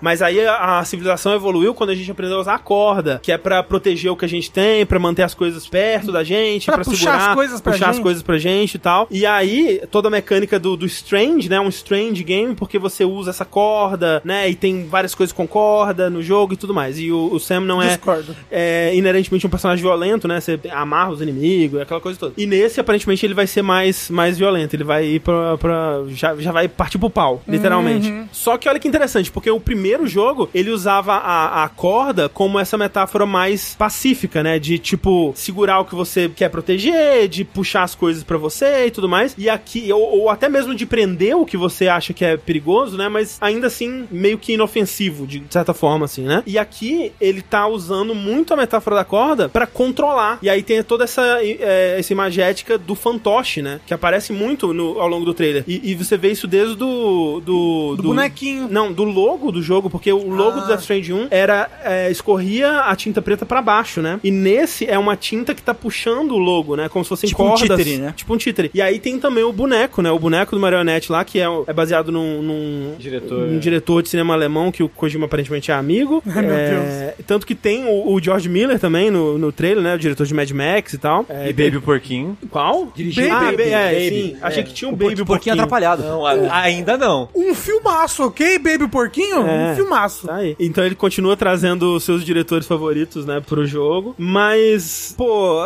o trailer é muito foda, porque tem, tem esse momento do, do personagem do Troy Baker, né, o Higgs, que tinha ficado preso na praia no, no primeiro jogo e conseguiu sair de alguma forma. Coringou muito. Coringou completamente, Nossa, né? Com a maquiagem do Coringa 100%. Só falta escrever damage na É, testa, assim. sim. Ele parece até com a boquinha meio inchada. Tipo, É, E... É porque ele está parecendo um boneco de fantoche. Mas é, não, verdade. Mas, ó, tem, tem outros, se você reparar, tem personagens nesse trailer que aparecem com cordinhas pendurando eles, assim. Sim. Pô, a personagem da Ellie Fanning, quando ela aparece, dá pra ver, assim, as cordinhas meio que brilhando, assim, quando ela aparece. E quando a, a Fragile vai dar um trago no cigarro, aparecem BTs na fumaça. Aparece os BTzinhos na fumaça. BTS, I- né? Isso eu achei legal. É. Quer o que quer dizer, não sei, mas eu achei É. legal. Você sabe o que que isso me lembrou? Os, os bichinhos de Bloodborne, que apareciam em vários Ah, os lugares. mensageiros. Sim, É. sim. E aí tem essa cena que o, o personagem do Troy Baker, o Higgs, né? Ele, ele tá encontrando o Sam. E tem alguma coisa com o Sam também, porque de vez em quando ele aparece na forma jovem dele, de vez em quando ele aparece com o cabelo comprido, branco, que nem ele aparece no primeiro trailer. Então tem, deve ter alguma coisa com linhas temporais, ou pelo menos um salto temporal que a gente não sabe. É, alguma coisa aconteceu com, com a Lu, né? O bebê do, do primeiro, que ela tá desaparecida. Agora o Sam vai por aí com um tubo de bebê no peito, só que aparentemente vazio, ou pelo menos apagado. Que no primeiro trailer aparece uns tentáculos de polvo dentro, que a gente não sabe o que quer dizer também. Mas aí quando ele encontra o personagem do Troy Baker, o Higgs, ele pergunta se foi você, Higgs, que matou a Lu. E aí o, o Higgs fala, ah, você não sabe ainda e tal. E daí surge do nada um robô ninja samurai com uma espada. Dois, dois robôs. Não, eu acho que ele teleporta. Ah, é? Eu, eu É. acho que são dois. Eu achava São que eram dois? dois, pelo menos. Não Eu- sei. é, bom, aí Que- me confunde. Que é Lu. Então, porque faz barulho de bebê. O robô faz barulho de bebê quando tá lutando, fica dando risadinha de É- bebê. É, tipo aque- aquele beat'em up que tinha um bebê que controlava o robô. Isso, é o Capitão Exato. Comando. Eu Exato. assisti no Robô Lutar, faz som de bebê. Então é meio que isso, assim, é um trailer do Kojima, né? Muito difícil de entender muito. É, Mas bem feito. bem feito, né? É muito. Ah, não, pô, maravilhoso. Chama atenção, você fica Jogo com vontade de jogar. trailer. É, não. É, você dá muita vontade de jogar, né? Tipo, dá muita vontade de entender esse universo Então, de, eu de- fico com vontade de voltar e tentar terminar o primeiro. Porque Pois eu não é. terminei o The- É, Destiny 1. Pô, é eu uma experiência. Então, é, é pra ter a experiência. Eu É. sei que, tipo, Sem dúvida quando, é uma quando eu joguei pela primeira vez, eu não gostei muito do jogo. Mas eu quero tentar ter a experiência É, até o fim. Eu fico Talvez feliz agora- de ter jogado e terminado. Pode porque crer. eu não acho que é uma história muito boa, mas o universo é fascinante e é aquela coisa. Eu fico muito feliz que o Kojima consiga ainda fazer esse Sim. tipo de jogo. Porque Pois não é. tem ninguém fazendo. Né? falar, o mais próximo é a Remedy. Agora você com a expectativa alinhada, é, talvez. é possível, seja- então aproveite melhor, sim. É, é, Ele tem algum serviço de fácil acesso aí? Um PS Extra, um. Game Pass? Eu acho que, Eu- eu, eu acho acho que, que na- você não tem o disco aí dele, não? Eu tenho o disco, Então. mas talvez ele esteja na Plus Extra. Eu acho Faria que tá. Sentido, sabe? Não sei se a edição do diretor, estão falando que é, tá na Plus Extra. É a edição do diretor ou a. Eu acho que é do diretor. No Ah, PS5 é só do diretor. Ah, ah, é verdade. Então é isso aí. André, então você quer Ah, mais os jogo dois do... estão Ah, falando. ok, ok, ok. Então você quer mais jogo do Kojima, né? Quero mais jogo do Kojima. Que bom, André, porque nesse mesmo evento o Kojima anunciou o seu próximo jogo, 3 em desenvolvimento. Por que não? Por que não, né? Ele dirige muitas coisas. Mas eu acho bonitinho que nesse trailer ele fala, então, eu tô iniciando, mas não tá em produção ainda. Tá em pré-produção, basicamente, né? Ele, só- ele pensou na noite anterior e falou: "Ô, e se eu fizesse um Mas eu Vou acho falar que isso é- amanhã, vou falar no. Eu acho que é mais a Sony, tipo, Eu pô, acho vamos, também. vamos anunciar essa Eu parada acho aí, também. sabe? Acho que é invejinha do Jordan Peele no palco do, Será? do Game Awards. Que ele anunciou que ele. O próximo jogo dele, que aparentemente tá em pré-produção e vai começar a produção de fato assim que o Death Stranding 2 sair. é, e que não necessariamente o próximo a ser lançado, né? Porque provavelmente vai ter o Death Stranding 2, talvez o Tem o OD, OD, né? a gente não É. sabe quando vai o ser. OD eu acho que é antes até O OD que não tem Death data. Stranding É. 2. Não tem não, data não, o o Death Stranding 2. Não, não, Não, deram data Não, tem- também. não tem data também. Eu acho que o OD vem antes, mas é só chute da minha parte. Que ele talvez é um jogo menos ambicioso, talvez, do que É. o Death Stranding 2. A gente nem Não sabe o que é o jogo. É, né? disseram só 2025, é verdade. É. E o que é esse próximo jogo do Kojima que ele anunciou junto ao Herman Hurst? Um do ladinho do outro, juntinho ali, não era CG. Quem é Herman Hurst? É o presidente do PlayStation Studios. Ah, é. o novo, então. É o cara É. que era da Guerrilla, né? Era da Isso. Guerrilla. É o que entrou no lugar do Jim Ryan. Isso. Não, não, não, não, não, não, não, não, não, não, não. do Shuhei Yoshida. Do Shuhei Yoshida. Muito faz ba- bastante tempo já. É, uns 4, 5 anos aí. E quem entrou no lugar do Jim Ryan? É, foi um, um cara É, lá agora que tá, tá, um, interino. agora tá um cara interino e, de- e acho que em abril entra um, um japonês, eu Que acho. vai ser o... Não, vai ser o Dometric. Ah, o Domet. Pô, isso aí Domet que dá, ó, breaking, quebrando notícias O aqui. Dometric e o Phil Harrison. Caralho, Double imagina. team. É que depois vai entrar um cara metadinho, né? Só da cintura pra cima vai entrar a pessoa. Ok. E o que a gente sabe desse próximo jogo é que ele vai ser um filme, na verdade. Não vai ser um jogo, ele vai ser um filme. O, D, o OD, né? Não, o novo que o Kojima anunciou Então, agora. Ele não disse exatamente isso, não. Não, ele só falou que vai ser muito cinemático. vai- ele não, falou vai, vai ser o. Cinematográfico. É que, é que ele fala assim, é, um jogo que por causa das pessoas, do roteiro e da trilha e de, de- de- ele, ele citou todos os elementos do jogo fora gameplay, por causa É. de todos esses elementos você poderia chamar de um filme. É, vai ser também um filme, né? Nossa. Que ele É. até fala assim: ah, o que eu gosto da Sony é que eles não fazem só jogo, eles fazem filme, eles fazem música. É. E aí ele vai usar todo isso. Eu gostaria que isso significasse que ele vai fazer um jogo tipo Remedy, assim, com bastante filmagem tudo tudo mais. Aham. Pô, Mas do jeito que o Kojima, é, ele vai só colocar muitos atores e muitos Isso, diretores. Vai ser e- exatamente Então, isso. mas e, e vai ser o, o Getalmir, né? O nome do jogo. Get né? Isso. Isso, que... Get On Mir Liquid. O Kojima falou que ele quer anunciar o jogo de fato daqui uns dois anos, que eu acho que é aniversário de 40 anos da carreira dele, né? Que ele falou. Isso. Da É. carreira? Da carreira, É, sim. Da carreira. Quantos anos tem o Kojima? Ele começou na Quase década de 80, 60, pô. é. Ele começou na década de Ah, 80. quase 60, ele começou a trabalhar tipo, Ele 18 começou a trabalhar já. com Ele uns com- 20 anos, É, é, bem- bem assim. jovem, né? Nossa. Ó, e ele fala Next Generation também. É, Nossa. esse sim. jogo é Gente, pra 6 a 8 pros anos. nossos filhos assim. jogarem. É, exato. Sim, sim. Ah, falaram, ele já tem 60 anos. Ok, ok. Mas esse jogo. Eu não falei o gênero, né? Que é muito importante. Sim. E ele falou que vai ser um jogo de espionagem. Vai estar retornando a esse gênero, né? E eles falam ah, que a gente, que a PlayStation ajudou a expandir e tudo mais. Eu vou estar re- retornando a esse gênero e aquela coisa toda. E interessante. Lá. Aí o twist desse, desse anúncio é que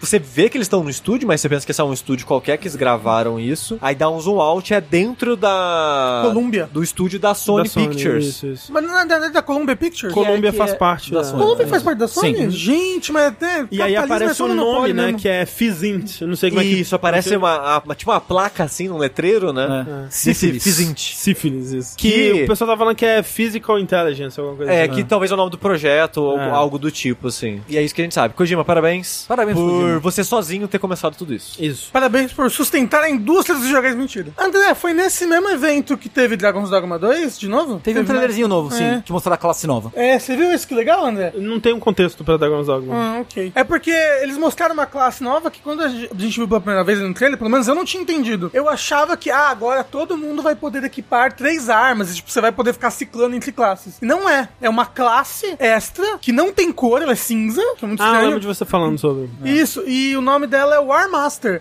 E ela é uma classe que vai poder utilizar as armas de todas as outras classes e vai ter as, as core skills de todas as outras classes e várias skills das outras classes. Só que ela vai ter os status fracos e você vai ter que ser obrigado a ficar usando sempre a, a vantagem de cada uma das classes que você tá equipada, sabe? Vai ter que usar a inteligência pra ela poder se equiparar às outras classes. Seria legal se fosse um tipo uma run de desafio, que você Ah. tem que começar com essa classe, você não pode mudar pra ela. Se você começa o jogo com essa classe, você tem que seguir até o final do jogo com ela.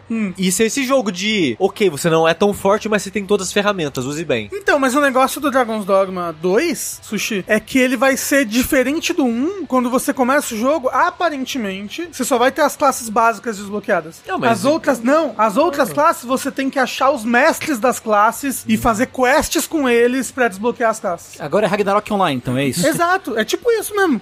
Tudo que a de qualquer forma, quis. mantenha a minha sugestão. Não, não mudou em nada a minha opinião Parece uma classe pra ideia. jogador casal. Não, parece que é. Mas é, desafio, na É, verdade. parece Ela- que é- ela é mais desafiadora, na verdade. É. Porque você vai ter que saber usar diversas armas e diversas classes, sabe? Tá aí. Tivemos também nesse evento notícias de Silent Hill. Notícias, trailers e até mesmo lançamentos, né? Nós tivemos um trailer do novo Silent Hill aí, do Silent Hill, do remake, né? Do Silent Hill 2, que era um jogo que tava há um ano e meio mais ou menos aí sumido, né? Não tinha se falado mais nada desde então. E um trailer um tanto quanto estranho, porque você pega, ele tem um um começo ali que mostra mais da ambientação, dos lugares, o James andando pelo mundo, aquela coisa toda. Ele tá bonito, né? Tá bonito. Tá, tá bem Ambientado. bem ambientado, os ambientes são bem legais, assim, a recriação quase que um pra um, né, de, de- dos ambientes, alguns puzzles e aquela coisa toda. Só que quase metade do trailer é focado no combate, o que é bem esquisito. Você sabe o que, que eu acho? Hum. Que isso daí é pra atrair um público que sempre ouviu dizer que Silent Hill Tinha um- combate ruim. Tinha um combate ruim, e aí eles mostram ruim. um combate meio ruim. Mas ele parece ruim. É. Ah, então, ele parece competente. Ah, Não, não parece. Eu, eu- Ah. assim, eu não achei. que- Pra mim pareceu ruim. Ele parece melhor do que pare- já parece foi. melhor do que já foi. Mas- Parece melhor que o Homecoming, sabe, por exemplo. Não, melhor que não, que não é uma boa É,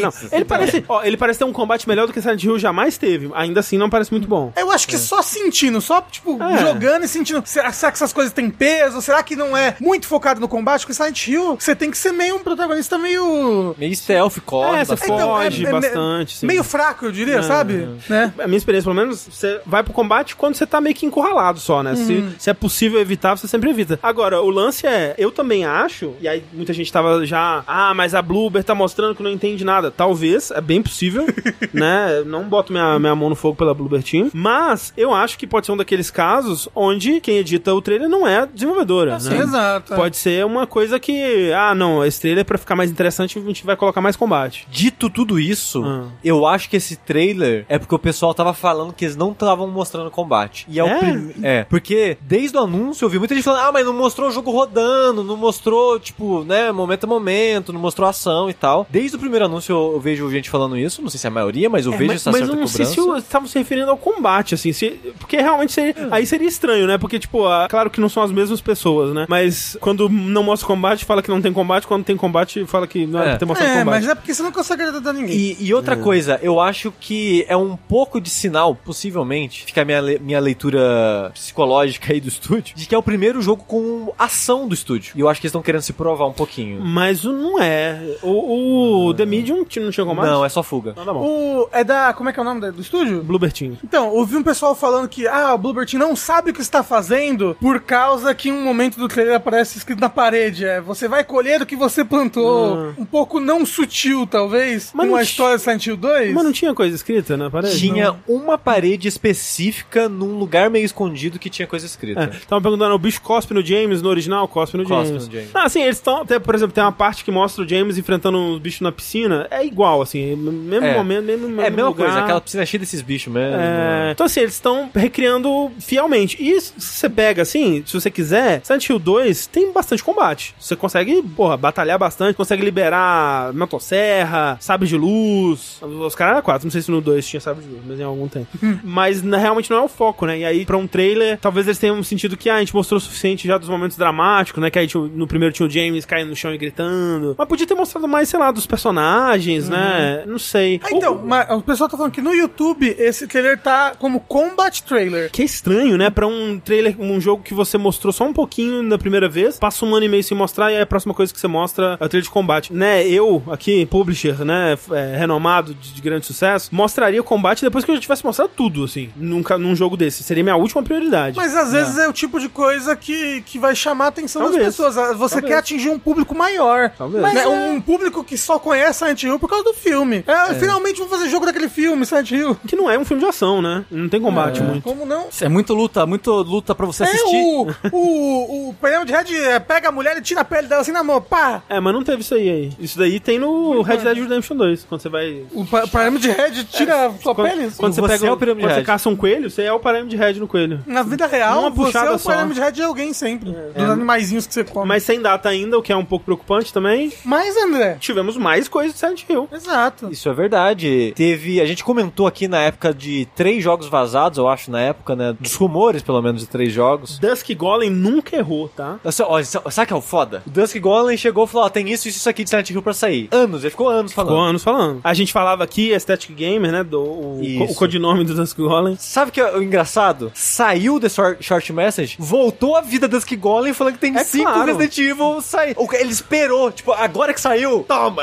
Ah, você não acredita mais em mim, porra? E assim, tudo que ele vazou se provou, hein? Todas as profecias estavam corretas. É, Então, 5 Resident Evil? Acredito. Acredito, Acredito. 100%. com Ele ó, Tipo, tudo, tudo vai que ter- Gus Dusk Golem falar, estarei lá pra ouvir. Vai ter remake do. Remake do remake do 1, remake do 5, remake do Code Verônica, é E remake 9. do 2 remake. 9 e remake do 0. Pronto. Aliás, Você já, já teve. Eu, eu não- eu Zero acho que você não colocou na. Acho que você não colocou na pauta, mas o, a grande pessoa vazadora das coisas da Atlus vazou que há remakes do Persona 4 e do 2 É, eu ouvi dizer também. Ó, o 2. É, a- já estão sendo feitos na Atlus. É. Achei ousado. Ousado, Achei bem ousado. ousado. Eu Assim, achei o ousado. 3 Do- tá tendo uma boa recepção. Tá, é mas do legal, 4 né? eu 100% acredito, agora do 2 é ousadia. É, então, né? achei bem ousado. Sim, sim. Mas, de fato, um desses Silent Hill que a gente tinha falado aqui no Vértice na época, sei lá, isso tem uns 3 anos já agora. Ah, é, tipo 2020 isso. Que era o da, da moça com a cara de post-it, os post-it na parede, o monstro de, de flor de cerejeira e tudo mais. Foi mostrado nesse evento da Sony e liberado. Era um jogo já completo, liberado de graça, Shadow Drop ali,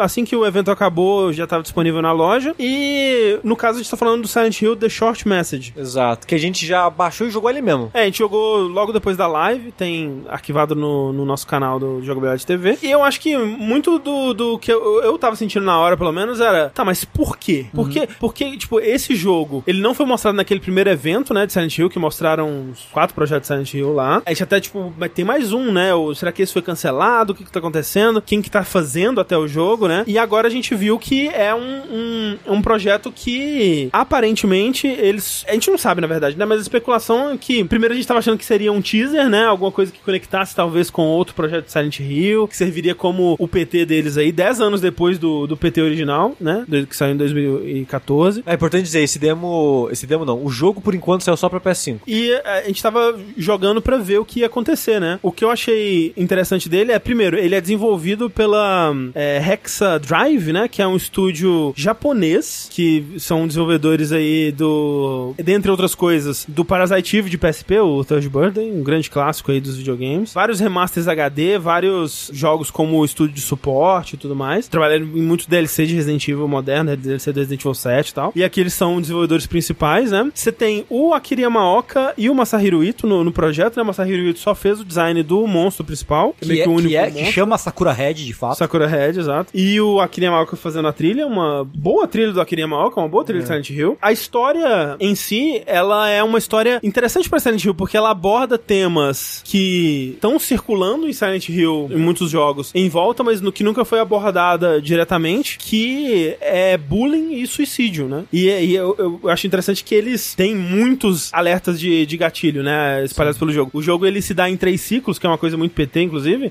Ah, o jogo todo parece ser muito É, inspirado por muito PT. inspirado, porque ele é a primeira pessoa e tudo mais. E a cada fim de Um ciclo, jogo né? de graça, lançado. Ele. E a cada fim de ciclo ele dá o, o aviso de, de gatilho de novo, né? Que é assim que acontece, né? É, al- al- alguém, al- alguém no chat falou, é confirmado que ele foi escrito pelo moço do Higurashi? Eu não, Não vi. é Não, esse, o- não outra- é esse, outra não pessoa. é esse. Não, falaram que Então, esse daí outra também... pessoa. Não é só um cara. Tem falando de outro, outro mano aí. Não, não, mas falaram que... Alguém no chat falou... Não, mas é, não, não mas é o não é. Ryukishi, é um outro cara. Um outro cara que também esquece, Que também, tra- Higurashi. que também supostamente trabalhou em Higurashi. É, mas, mas não tem Ah. Ryukishi nesse daí, não. Não é Ah, o ok. Ryukishi, são duas É pessoas porque, diferentes. só pra contextualizar, esse Ryukishi, que é o autor de Higurashi e o o Mineko. e tudo mais, ele tá envolvido diretamente com o projeto do Silent Hill F, né? Que é Isso. aquele que vai se passar no Japão, tem umas Tem um flores. trailer conceitual. É. Também tem flor, ó. Esse daí também tem flor. É, tem a conexão das flores aí, a gente não vai saber. Mas esse, ele é sobre adolescente, né? Pra começo de conversa. Um, um Silent Hill de adolescente aí, assim como o 3. Eu achei interessante que eles tentaram uma abordagem próxima do 2, assim. Porque o Silent Hill, as pessoas, elas gostam muito do 2 e elas agem como se a estrutura que o 2 propõe é Silent Hill, mas não necessariamente. Não, necessariamente, Porque o é. 1 é uma pegada, o 2 é outra pegada, o 3 é outra pegada, O o 4 quatro é é outra outra pegada. pegada. O... Aí... Aí começa a repetir as pegadas. Exato. Mas Aí- é porque aí né, é onde Silent Hill... É, e é onde acaba Team Silent, o Silent Hill começa Exato. a ser distribuído em vários estúdios, né? Isso. tal. Aí o Homecoming, ele meio que re- tenta repetir o que o 2 faz. E, já e- influenciado pelo filme. Exato, muita Exato. influência do filme. Muito. No geral, assim, esses outros que vieram depois do fim do Team Silent, muito tentaram beber do 2, mas não necessariamente muito bem, ou não necessariamente precisava ser assim. É. Mas eu acho que o Short Message, ele fez um bom uso dessa estrutura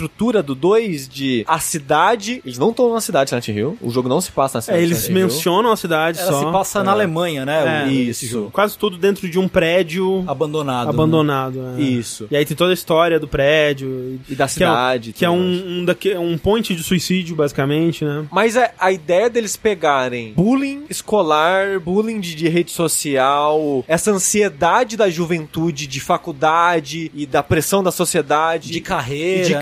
E problemas econômicos financeiros no mundo. Que eles trazem pro, pro momento atual, né? Tipo, da, da pandemia É, e, e- do efeito psicológico da pandemia e agora o mundo se abrindo de volta. Então, eles usarem tudo isso pra mostrar essa história de terror do ponto de vista de depressão e ansiedade adolescente, eu acho uma ideia muito Eu legal. acho muito legal também. Muito legal. Sim, sim. Faltou alguma Eu coisa acho mal ali. executado. É. Eu acho mal executado. É, é. Eu queria saber, porque eu não joguei. É, mas eu vi que as- a, a recepção não foi boa, né? É, eu não vi muito da recepção fora do, do que a gente teve aqui. Eu vi o, o Maxon falando sobre, ele, ele curtiu também com algumas ressalvas. Eu acho que é um pouco disso, assim, tipo, esse é o primeiro Silent Hill desde o Book of Memories, assim, tipo, se você não contar o PT, né? Acho que o Book of Memories, é o Downpour é o último. É, eu acho que o Book acho of que, acho que Memories é contar o último. Book of Memories é um pouco de boa vontade da sua parte, assim. Book of Memories é o multiplayer do ele é o PSP? Gauntlet, ele é o de ação. É de ação top-down, nossa. assim. É, pra, PS pra Vita, não pra PSP. Nossa. É, né, então se você não conta relançamento, se você não conta o, o PT. É, talvez tenha sido o Homecoming. Não, não, não, não. não, não, não, Downpour. Não, desculpa. Downpour? Downpour tem o, tem o aquele lá, o Origins. Não, Não, é é antes antes, também. né? O Words, antes, o Words é. é PSP. É PSP e É, Play tô falando, 2 que, até tô falando que é o Book of Memories, o que é muito triste. O que é... Nossa. Muito triste. Então esse é o primeiro Silent Hill completo, assim, né? Sendo lançado. Mas E é curto, né? É umas curto, três é. horas. É, A gente acho que matou em três horas, Acho que até menos, pelo que eu tava vendo. Mas sim, a gente, a gente ficou umas três horas. E ele. Ele tem muitos problemas. Eu acho que ele não, não consegue entregar exatamente o que ele se propõe, assim. Mas eu acho que pro nível de Silent Hill, pra onde tava, é um, é um bom primeiro momento. Ah, teve o Silent Hill Ascension, né? Que a gente não falou. Uau! Ah, nossa. Uau! Então, assim, ainda, ainda assim, né, pro nível que tava, eu acho que esse é uma mudança na direção, assim, do gráfico, Mas sabe? quando, quando o nível é zero, qualquer. É, de fato, mas Só assim, o fato de ter lançado poderia ter Hill- mantido no zero, né? Esse É. que é o lance. Então, qualquer, qualquer acertinho parece uma vitória maior do que de fato é. Então, ele tem muita coisa legal pra gostar, como o Sushi falou. Como o Sushi falou, a temática é legal, a trilha sonora eu acho bem legal. Ambientação é legal. Ambientação, o uso de filmagem, né, de FMV, de atores de verdade pra Gosto, algumas cutscenes eu gosto. gosto bastante. Gosto muito de como ele, como ele faz o mundo de Silent Hill lá, o mundo infernal, como que ele faz a transição, que às vezes você, você abre uma porta, aí você tá na escola, né, e aí você abre outra porta, você tá naqueles corredores cheios de, de grades e, e tudo mais. Mas concordo com o que o Tengu falou na, na hora, por exemplo, que é um, é um jogo sem nenhuma sutileza pro que ele quer, pro que ele quer passar. É, é um jogo que, assim, a personagem tá, tá andando e ela fala, ó, que droga, estou perdida. Poxa, eu sempre estive perdida na minha vida, É, não, não, é a, mesmo? a- a sequência é assim: você encontra uma porta que tá escrito assim, tá escrito sem saída na placa. É. tipo, sem saída, igual a minha vida. Igual a minha... Ah, Isso é muito adolescente. Eu nunca, eu nunca, não, é, o- o- não, não é necessariamente um jogo mal escrito, É, mas é. é. um jogo sem nenhuma sutileza no que, que ele quer passar. Tipo, parece que ele tá É. tentando te explicar a todo momento que, olha, olha, ela está presa aqui nesse labirinto metafórica e literalmente. É uma vida dela. Sabe que é entendeu? o problema desse jogo pra mim? Eu, eu acho ele legal, tá? Talvez da- daqui eu acho que foi o que eu mais gostou, talvez.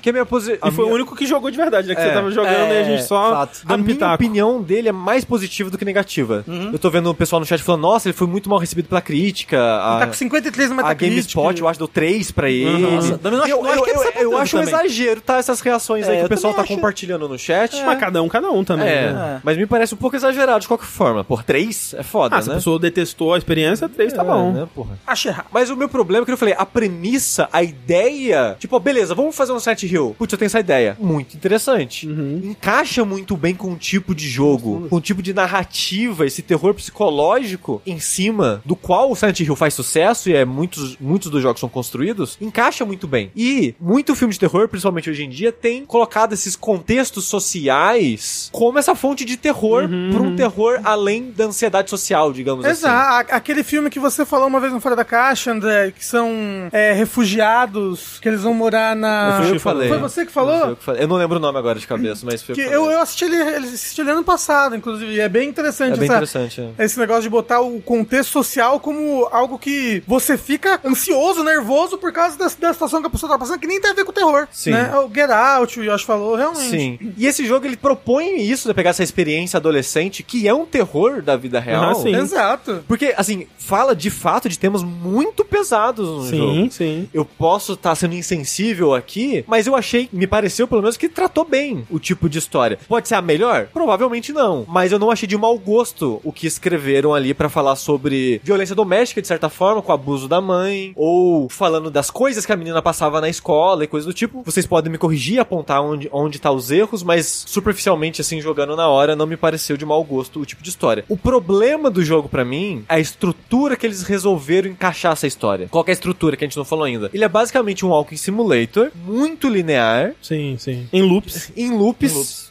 PT. Você faz coisas, aí ela chega no terraço do, do prédio, e aí o loop reinicia, e aí o mundo tá mais esquisito, né? Sim. Intercalando, o jogo ele tem meio que três atos, digamos assim, e no final de cada ato você tem uma fuga de um monstro. Que pra mim é a pior parte do Sim, jogo. pareceu mesmo. Porque o jogo ele não tem combate, só tem um monstro que você tem que fugir. Pra quem jogou Shattered Memories, é tipo aquilo, só que pior. Não, é possível, É, não. é pior. Tem controle de movimento? Não. Então não é pior. É que bom, o Shattered Man pelo menos saiu pra PS2 sem controle de movimento. É, mas, Mas é melhor bem, é do Wii. mas é bem bem pique Shattered Memories, um pouco menos labirinto. Porque o Shattered Memories na minha cabeça é mais labirinto do que esse até. É. Mas de qualquer forma, a minha crítica a esse jogo é: eu acho que o Walking Simulator serve pra contar uma história muito bem. E serve pra ter uma temática de terror boa também. O problema é que normalmente esses, esses Walking Simulator mais narrativos, com esse clima e tudo mais, são mais livres. Você explora esse mundo, você capta a história de, de certa forma e você vai internalizando e avançando no jogo aos poucos. Esse jogo é, é muito linear. Então, como é muito linear, você não tem esse sentimento de você tá encontrando e descobrindo a história. Eu tô só É- seguindo por onde dá, né? Exato. E, a- e o e como o jogo é curto, eles tiveram que pegar essa história que é de certa forma densa, ou precisa ser contada em muita nuance, para dar profundidade dos três personagens que eles querem falar, ou quatro se incluir a mãe, e o período de história e tudo mais. Só que eles têm, sei lá, duas horas e meia de jogo. E sem contar as fugas, né? Com, se for só a parte do Walk Simulator, menos ainda, sei lá, uma hora e meia de É, jogo. Mas aí que tá, eu, eu tava perguntando, você acha que eles deram de graça pra tentar renovar o público Silent Hill, falando de uma temática mais adolescente e tudo mais? Talvez tenha sido isso, eu adoraria saber, adoraria ver uma entrevista pra saber mais sobre o desenvolvimento desse jogo, mas uma coisa que a gente tava sentindo, especialmente quando deu o primeiro loop e a gente achou que o jogo tinha acabado, era que tipo, nossa, será que esse era um projeto que era pra ser maior, mas meio que foi cancelado? E a- a- depois de ter jogado o jogo por completo, eu não acho que seja o caso, porque ele conta uma história completa ali, sabe? Mas dá a impressão de que talvez em algum momento esse jogo era pra ser um projeto maior. E, e talvez ou não conseguiram desenvolver as mecânicas pra além do conteúdo, o que eles conseguiram fazer com os recursos que eles tinham só rendia um jogo dessa duração e eles acharam que, sei lá, ia pegar mal vender. Não sei, sabe? Sim. E, e aí que tá, tipo, eu acho que pra um jogo grátis, e eu acho que isso tem que ser levado em consideração também, ele faz coisas legais, sabe? Eu não, não sei se a minha, minha opinião dele é mais positiva do que negativa, acho que tá mais pra neutra, porque eu acho que o bom e o ruim acaba se balanceando pra mim, mas é curioso, é curioso e, eu- e eu fico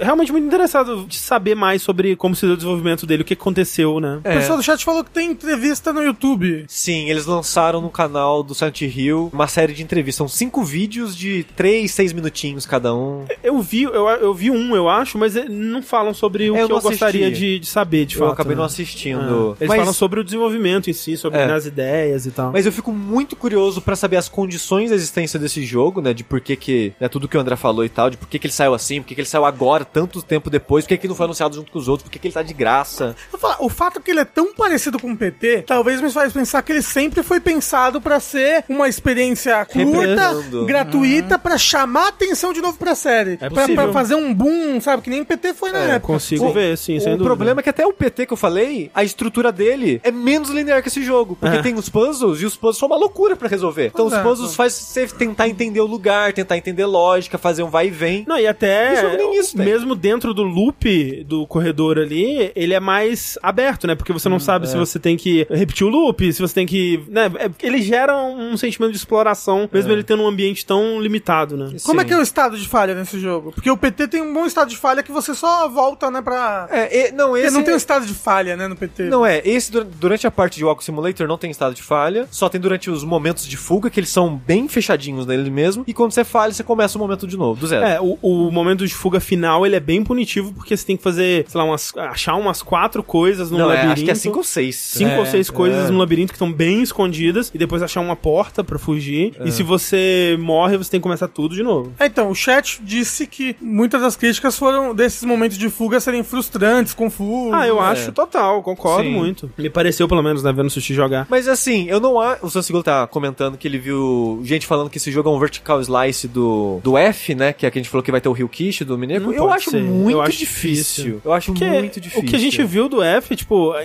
estética, por mais que era um trailer em CG, né? Mas visualmente não tinha a ver.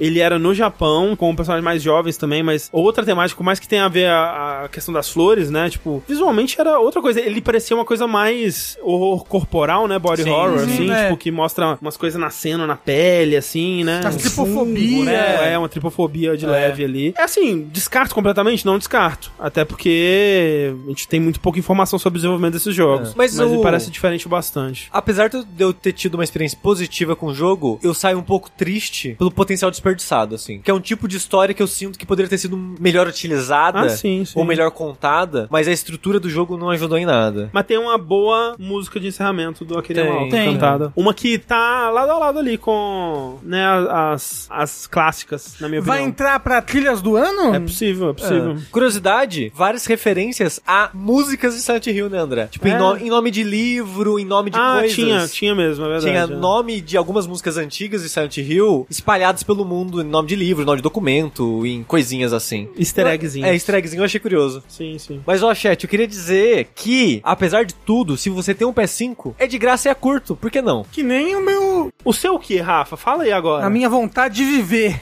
Sushi. Oi. Para Silent Hill, The Short Message, qual a nota naval você dá? Lembrando que a nota naval é o nosso sistema de nota desnecessariamente complicado, onde ao invés de dar uma letra, ou um número, ou uma quantidade de estrelas, a gente cria um plano cartesiano com um eixo X e um eixo Y, onde o eixo X é a interessância do jogo e o eixo Y é a qualidade dele, e aí a gente posiciona um, um ponto nesse plano cartesiano que, tal qual a nota naval, determina a experiência completa, bidimensionalizada de se jogá-lo. Qual nota naval você dá para Silent Hill, The Short Message? Eu falei que os jornalistas são chatos, eu vou ser chato também. Porque Vai, eu- enquanto o André explicava, eu tava olhando as letras e os números pensando, e eu vou ser chato. O sushi é muito jornalista. Eu acho, André, que eu vou mandar um F6, hein? F6 aqui? É. Ah, tá ok. Tá bem no, no meio, na meioca. É. eu acho que se eu fosse dar uma nota, que eu não posso porque eu não joguei, vou dar uma nota. Que isso? Você jogou assim, pô, o jogo não tem jogo. É. O jogo não tem jogo. E Caralho. falou que Walk Simulator não é jogo. E. É, eu dou pra ele um, um H6, assim. Caralho. Então eu quero dar nota também, porque eu tava Então, aqui. o Tengu Ai, vai dar uma nota Eu também. tava aqui. nota também, eu ouvi vocês falando sobre ele. Eu vou, dar, eu vou dar pra ele aí um G5. G,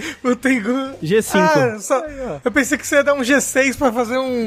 Filhinha. uma Sou do filhinha. contra, sou do contra. Mas você não acha ele mais interessante do que isso? Eu não. um- ok. Eu não. Ué, se ele deu a nota ali é porque ele não acha.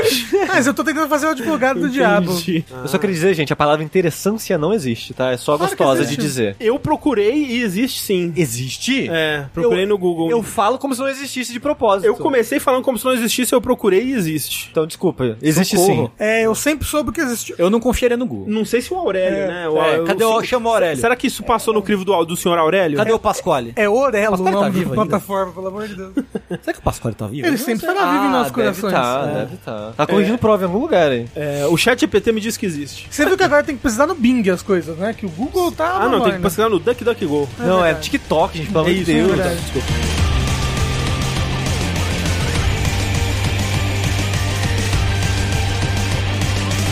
Pesquisar coisas no TikTok é bem triste. Uma outra coisa que é bem triste também é o jogo Suicide Squad Kill the Justice League, que de fato eu definiria, antes de mais nada, como um jogo triste. A única coisa que. o- Esse jogo, uma coisa positiva, falando com positividades aqui, começando positivamente, ele não mantém o nome em inglês das coisas. Inclusive, se eu não me engano, pelo menos no material publicitário, É Homem Morcego. não, é, é Esquadrão Suicida mate a Liga da Justiça. Não sei se na capa do jogo tá, mas seguindo aí o Príncipe da Pérsia, né? Gosto a- dessa onda de jogos. A em- DC esmagando a Marvel Isso. novamente. Mais E uma a vez. ca- a capa em português? Então, não vi a capa, Ah, mas tá. eu lembro de ter, eu recebi e-mail onde tava Ah, o nome ok, traduzido. ok. É, falaram até na hora que a gente tá falando do Rise of the Ronin, que no trailer do canal do PlayStation tá como ascensão do Ronin. Porra, foda. Oh, Foda, gosto. foda. Foda. Isso, isso podia ir pra loja do, É, do console, eu né, pro também. logo do É, jogo também e tal. acho. Exato. Mas legal, legal. Gosto dessa nova onda aí. Espero que seja um dos temas do ano quando a gente encerrar. Não vai ser, spoiler. Mas definiria Esquadrão Suicida Mate a Liga da Justiça como de fato um jogo é, bastante triste aí. E pra. Pensando aqui como falar sobre ele, eu acho que.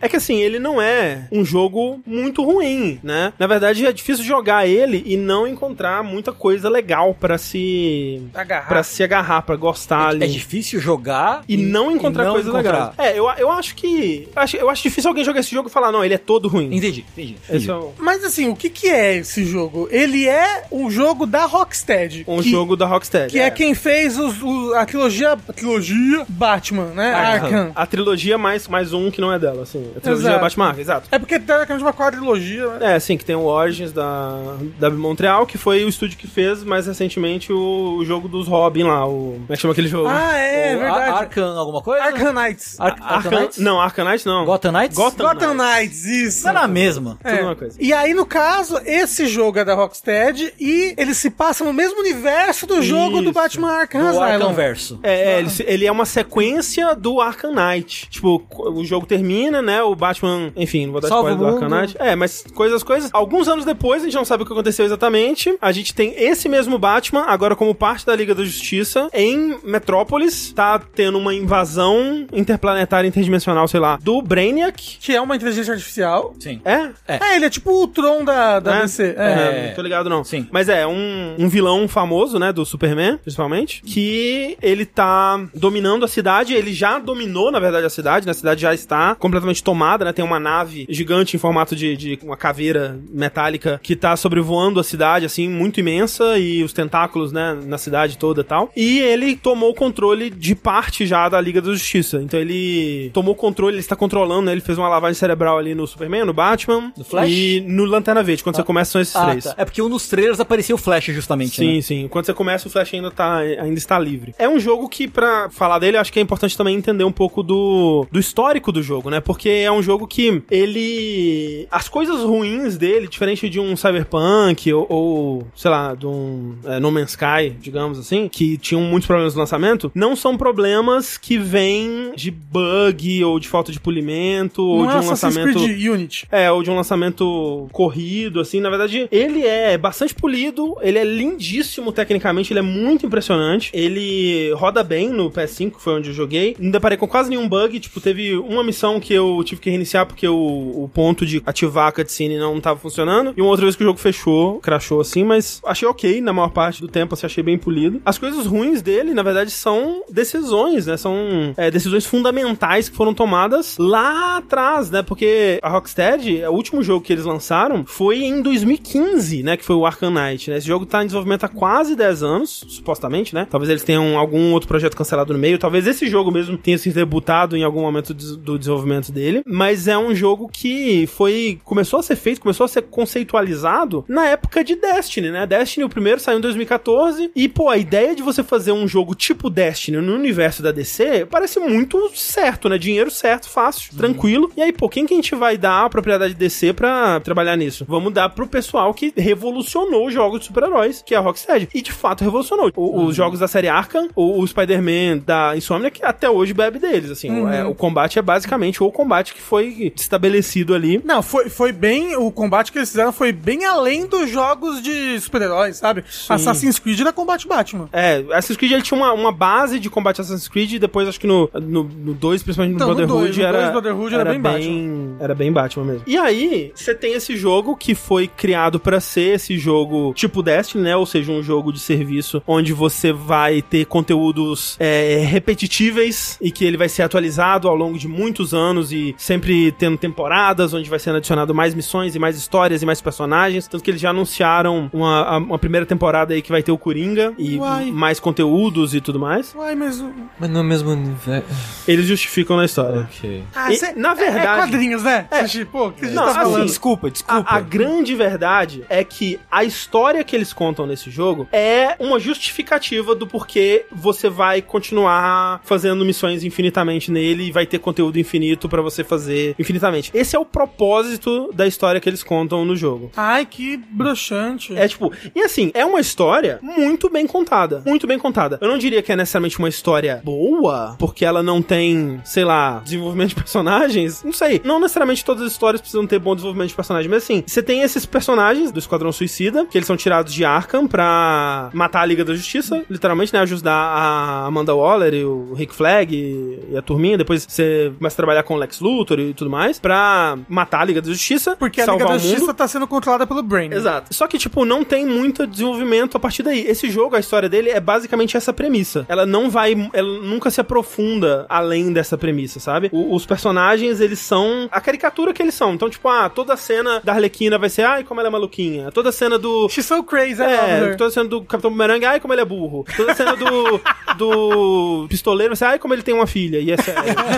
é, é basicamente o, o, o, o tubarão é, ai, como ele é Tubarão. secretamente o, o mais inteligente, sério, interessado nas coisas, só que ninguém leva a sério porque ele é um tubarão. Nunca se, se distancia muito disso do começo até o final do jogo. E não tem muito desenvolvimento em relação aos personagens da Liga da Justiça, não tem desenvolvimento em relação, sei lá, ah, o Lex Luthor, a Amanda Waller, a, a, a relação deles em si. Pô, eles começam meio, meio se estranhando, no final eles estão amigos, mas meio que é isso o que acontece em termos de, de desenvolvimento, assim. Mas a história que eles contam, ela é muito bem contada. As coisas que acontecem na história são muito legais, assim. É o contrário do Silent Hill, você diria, então? É um pouco isso, é. Porque as cutscenes são incríveis. Assim, o jogo é muito bonito, muito bonito. Assim, em termos de animação facial, direção de cutscene, direção de, de luta em cutscene, assim, é muito, muito, muito impressionante. Os modelos dos personagens são tão, tão absurdamente detalhados. As expressões faciais, tipo, tem, tem expressões faciais que eu vi nesse jogo que eu nunca tinha visto feito em tempo real num, num videogame antes, assim. Um arregal. É, é, exatamente. Quando a Arlequina faz um arregal. Muito impressionante. O tubarão, né? É, só que, pra que que isso tá acontecendo, né? É, não tem muita. Não tem tanta justificativa assim. E o que eu tava falando, né? Dessas decisões fundamentais, né? Elas, elas parecem segurar o jogo pra trás o tempo todo, assim. Porque, pra começar, ele é um jogo de ação feito pra você jogar single player, se você quiser. Dá pra terminar a campanha jogando de uma pessoa só, né? E aí os outros membros da, da, do, do Esquadrão Suicida vão ser controlados por IA de boa. Não, não senti necessidade de jogar ele online em nenhum momento, inclusive não joguei, não, não pretendo, já desinstalei, inclusive. Você, André, jogando sozinho, como você jogou, Uhum. você joga com todos os personagens de vez em quando ou você escolhe um e vai? É interessante porque você pode trocar entre eles a qualquer momento. A progressão é única em cada personagem. Então, se eu tô level 6 com a Arlequina, não significa que eu vou estar level 6 com os outros personagens. Eu tenho que upar todos individualmente. Aham. E o que ele faz é que certas missões, ele fala assim: ah, esse personagem tá empolgado pra essa missão. E aí você, se você trocar pra aquele personagem, você vai ganhar mais XP, vai dar mais dano e tudo mais. É inteligente. É, e aí ele tenta justificar isso meio que fazendo assim, tipo, ah, cada um desses personagens meio que tem uma rivalidade com um membro da Liga da Justiça. Tipo, a Arlequina, obviamente, com o Batman, o... o, o Pistoleiro com o Batman, o o, Pistoleiro com o Batman, com o o Batman. com o Batman também. Não, Não, o, o- Boomerang com o Flash, O né? Boomerang com Flash, né? O, o, o pistoleiro com o Lanterna Verde, enfim. Então eles tentam fazer isso, né? Você trocar entre os personagens. Mas esse é um dos problemas fundamentais. Uma decisão fundamental no jogo que me deixa descaralhado da minha mente é que esses personagens, eles são tão diferentes e eles jogam quase que idênticos. Diferença de, de personalidade. É, em termos de. Não, em termos de, do kit de habilidades de cada um deles. Ah, assim, entendi. tipo, o pistoleiro claramente é armas de fogo, o bumerangue tem a- o, o bumerangue dele, Que teleporta, que né? teleporta. Tipo, a Arlequina tá com, né, arma melee e tudo mais. Tá. O, o tubarão com essa força física, brutamontes e tudo mais. Faz onda de choque no chão É. e tal.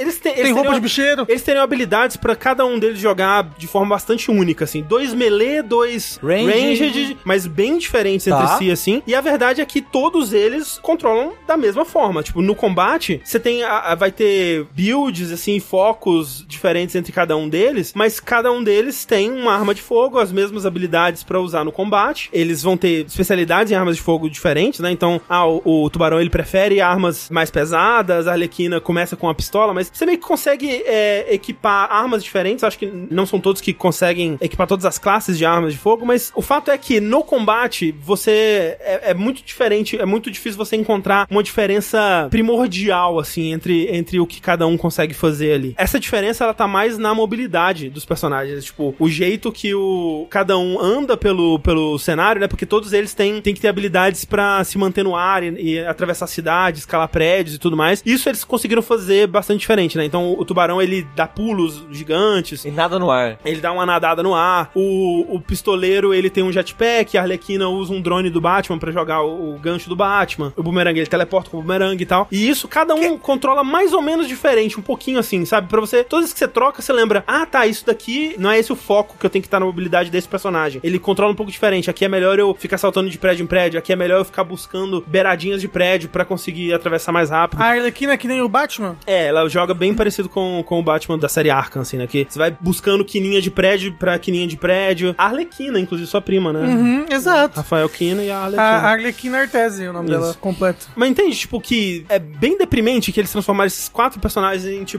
personagens que dão tiro e é isso, e esse é o, o gameplay que você vai ter neles, que eu entendo que vem também dessa ideia de você balancear o jogo, né? Porque é um jogo feito, pensado pra jogar de galera. É muito mais difícil você balancear personagens que vão ter habilidades completamente diferentes, especialmente se você tá pensando em adicionar mais depois, né? E ir adicionando. E transformar esses personagens em igualmente desejáveis, né? Você diria que o. Porque assim, a comparação que eu penso desse jogo imediatamente é o outro Game as a Service de super-herói que a gente teve, que chegou e morreu morreu, que é o Vingadores, né? Então, da, o, Vinga- Square. o Vingadores tinha bem mais diferenciação entre os personagens Ah, do que é? esse. Sim. Tinha mais personagens também, né? Tipo, É. Vingadores. É, esse jogo eu vejo ele muito também que é um problema desse tipo de jogo, que é um foco muito mais em quantidade do que em qualidade, em todos os aspectos dele. Tipo, eles terem feito todos os personagens iguais reflete muito mais uma vontade de ter mais quantidade de conteúdo do que focar na qualidade de cada um desses conteúdos, assim, sabe? E eu acho que isso se reflete no mundo também. O mundo do jogo, que é um mundo aberto, que é uma, uma ilha inteira de, de metrópolis ali, ele é visualmente muito impressionante. Ele me lembra realmente um mundo de qualidade Rocksteady, assim, naquele sentido de que cada cantinho vai ter um prédio com uma referência a um herói. Ah, vai ter, tipo, ah, o pôster da Zatanna, vai ter um- uma pichação do, do Super-Homem, vai ter uma loja de brinquedos de um personagem obscuro da DC e, E tal. outra cidade, né? Se pelo menos É. se passasse em, em Gotham, É. né? Podiam ter reutilizado um monte de coisa. Não né? reutilizaram. Mas Metrópolis. O mundo ele é muito, muito o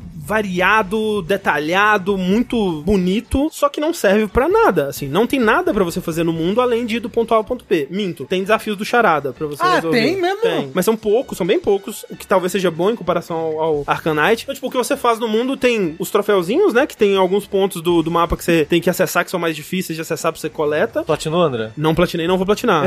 não platinei. Não, nem vai. Não vou, não, não é fudendo. Olha, já viu a Ele já desinstalou, ele Não. falou. Assim, sério, quando eu zerei esse jogo, a perspectiva de ter que refazer qualquer uma do- dos tipos de missão dele, mais uma vez que fosse, me deu um negócio ruim. Ô. Assim, me deu uma sensação ruim, assim. Me deu um desespero, um leve desespero. Esses desafios do charada, né? E os mais interessantes são que ele dá uma charada e você tem que apontar pra algum lugar do mapa e meio que tirar uma foto, assim. Tipo, ah, essa torre é muito alta. E aí faz uma rimazinha lá, você acha a torre alta, aponta e tal. São os mais legais, assim. Mas é, é- esse é o auge do que você faz no, no, no mundo, assim. É um, é um jogo que ele não confia em nada na, na capacidade do, do jogador de explorar, de se encontrar, de achar sua própria diversão, de. Sabe? Tipo, é um jogo. sem sacanagem, é um jogo que se a história te manda percorrer um corredor em L, ele vai ter três waypoints ao longo do corredor pra você saber que você tem que ir reto, virar e continuar, assim, sabe? Socorro. É esse tipo de jogo que é o, o Esquadrão Suicida. Então. Talvez o mundo desinteressante seja por causa do aspecto online dele. É pra você jogar com mais amigos, não sei. É, talvez, tu- no fundo, tudo me parece consequência dessas decisões fundamentais aí, né? De multiplayer game as a service. Porque, no fundo, como eu falei, o modo história e esse mundo inicial que você joga, ele é um prólogo do jogo, né? Ele, ele tá ali como desculpa pra justificar o modo principal do jogo, que é esse endgame dele, que nem se passa em Metrópolis. Você, leve, spoiler, você vai indo em pequenos multiversos, pequenas bolhas multiversais, assim, pra cumprir missões lá dentro e, e, e aí você volta pro, pro mundo base, assim. Ok, aí no mundo base vai ter umas outras atividades e tal, pra você conseguir recurso pra fazer essas missões, mas meio que é isso.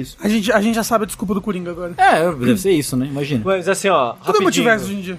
Eu só queria dizer, André, que muitas das coisas que você tá falando do Esquadrão Suicida são as mesmas coisas do Grand Blue Fantasy. Ah, Mas é? eu chego lá depois. Sim, sim.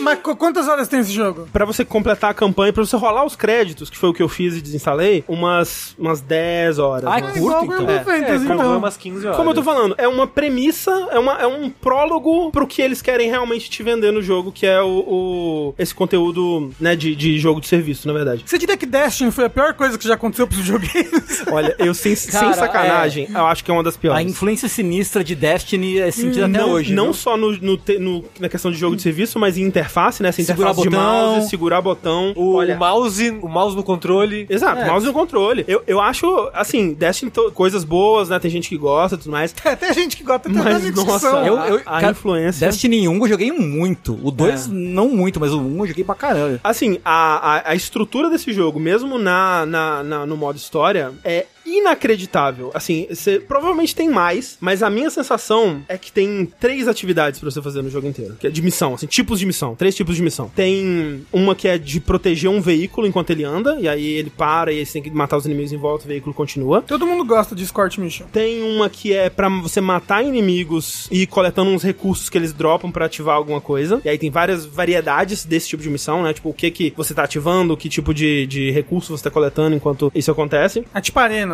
Então. e uma de resgatar civis. Provavelmente tem mais. Mas assim, mesmo essa de resgatar civis, parece com a de coletar recursos. Porque, tipo, ah, você vai matar inimigos o suficiente pra você revelar a localização de um civil, aí você vai lá, coloca ele numa Pokébola e, e salva ele. Basicamente, essa missão. Então, tipo, todas as missões são muito parecidas. Se eu tivesse que jogar mais uma vez uma missão de escoltar um carro, eu não sei o que eu faria. assim, eu, eu, eu acho que eu ia formatar o meu, meu console, assim, de, de raiva. E as tentativas de, de justificar essas, essas missões na história são tão tristes, são tão patéticas, assim. São você. Ah, você precisa extrair é, informações dessa torre. Então, quando você tá em combate, você gera uma energia que a gente consegue usar pra destravar essa trava e coletar essa informação que é importante pra história. É tão. Nossa, Nossa, é o. Nossa, é muito ruim. Deus. Muito ruim, sabe? É tipo, ah, por exemplo, tem uma missão no começo que você vai pegar o pinguim, né? Pra trazer ele pro seu time porque ele é traficante de armas e tal. Aí, tipo, ah, a gente vai encontrar o pinguim, a gente vai colocar a bomba na cabeça dele também, porque agora ele tá obrigado a trabalhar pra gente, senão a gente explode. E esse negócio da bomba, toda hora tem alguém enfiando a bomba na cabeça de alguém na história.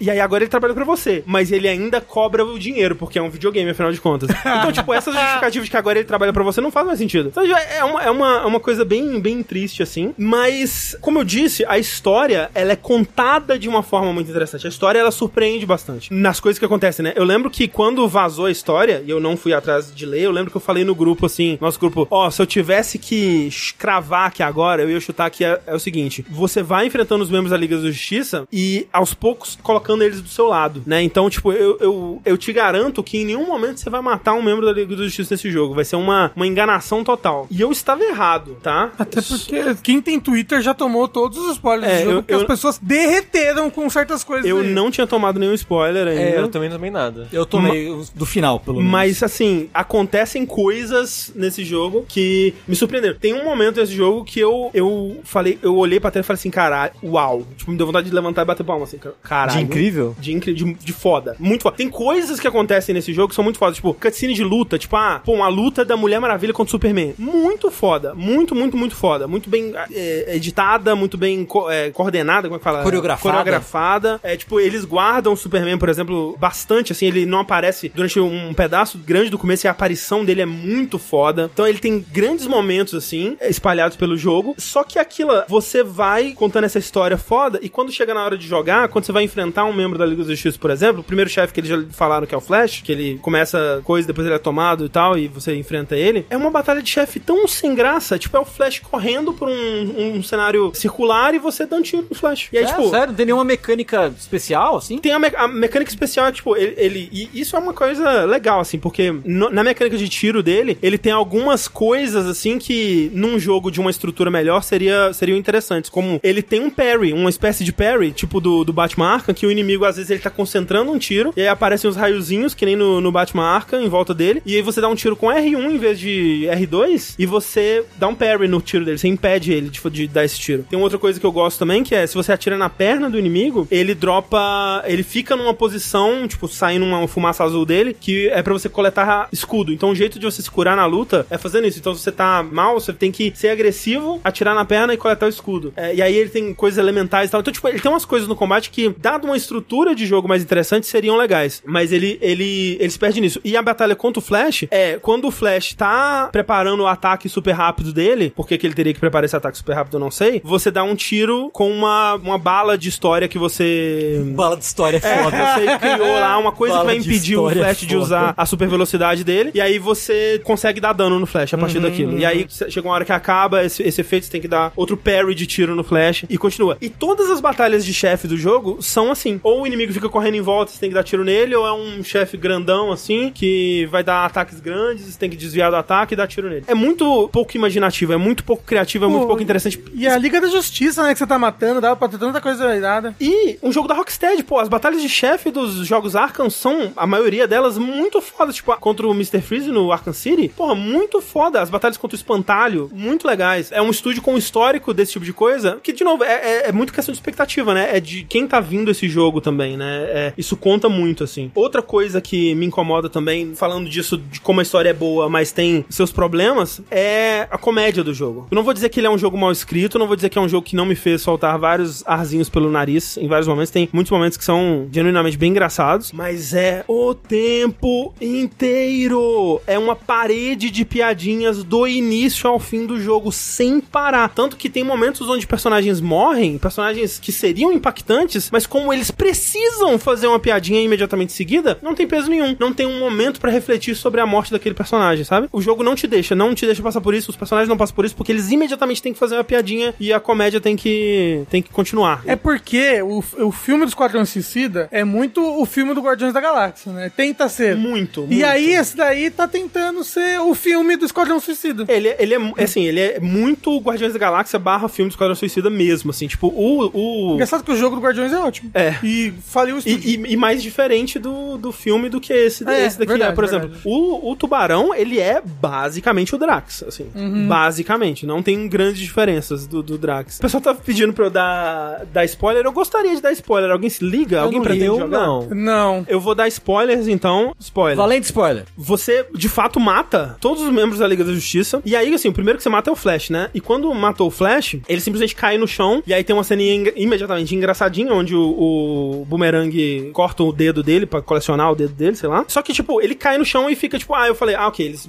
estão matando os, os personagens da Liga da Justiça, mas eles não podem mostrar matando, né? Porque seria violento demais isso, né? E aí, beleza. Chega, vai passando, mata o Flash, mata o Lanterna Verde. Quando você vai matar o Batman, que é o terceiro, você enfrenta ele. É isso que eu vi no Twitter. Tava É, todo é. mundo chorando porque Pela mataram o Batman, Batman, é. do Arkham É, Asylum. Inclusive, com- que é dublado pelo Kevin Conroy, né? Um dos últimos papéis dele, Ah. antes de, de morrer. Aham. Meu É, Deus. Ele. Você primeiro enfrenta ele numa alucinação do espantalho, então é um Batman gigante, assim, que fica dando mãozada assim no chão e você fica dando tiro nele, é horrível a luta.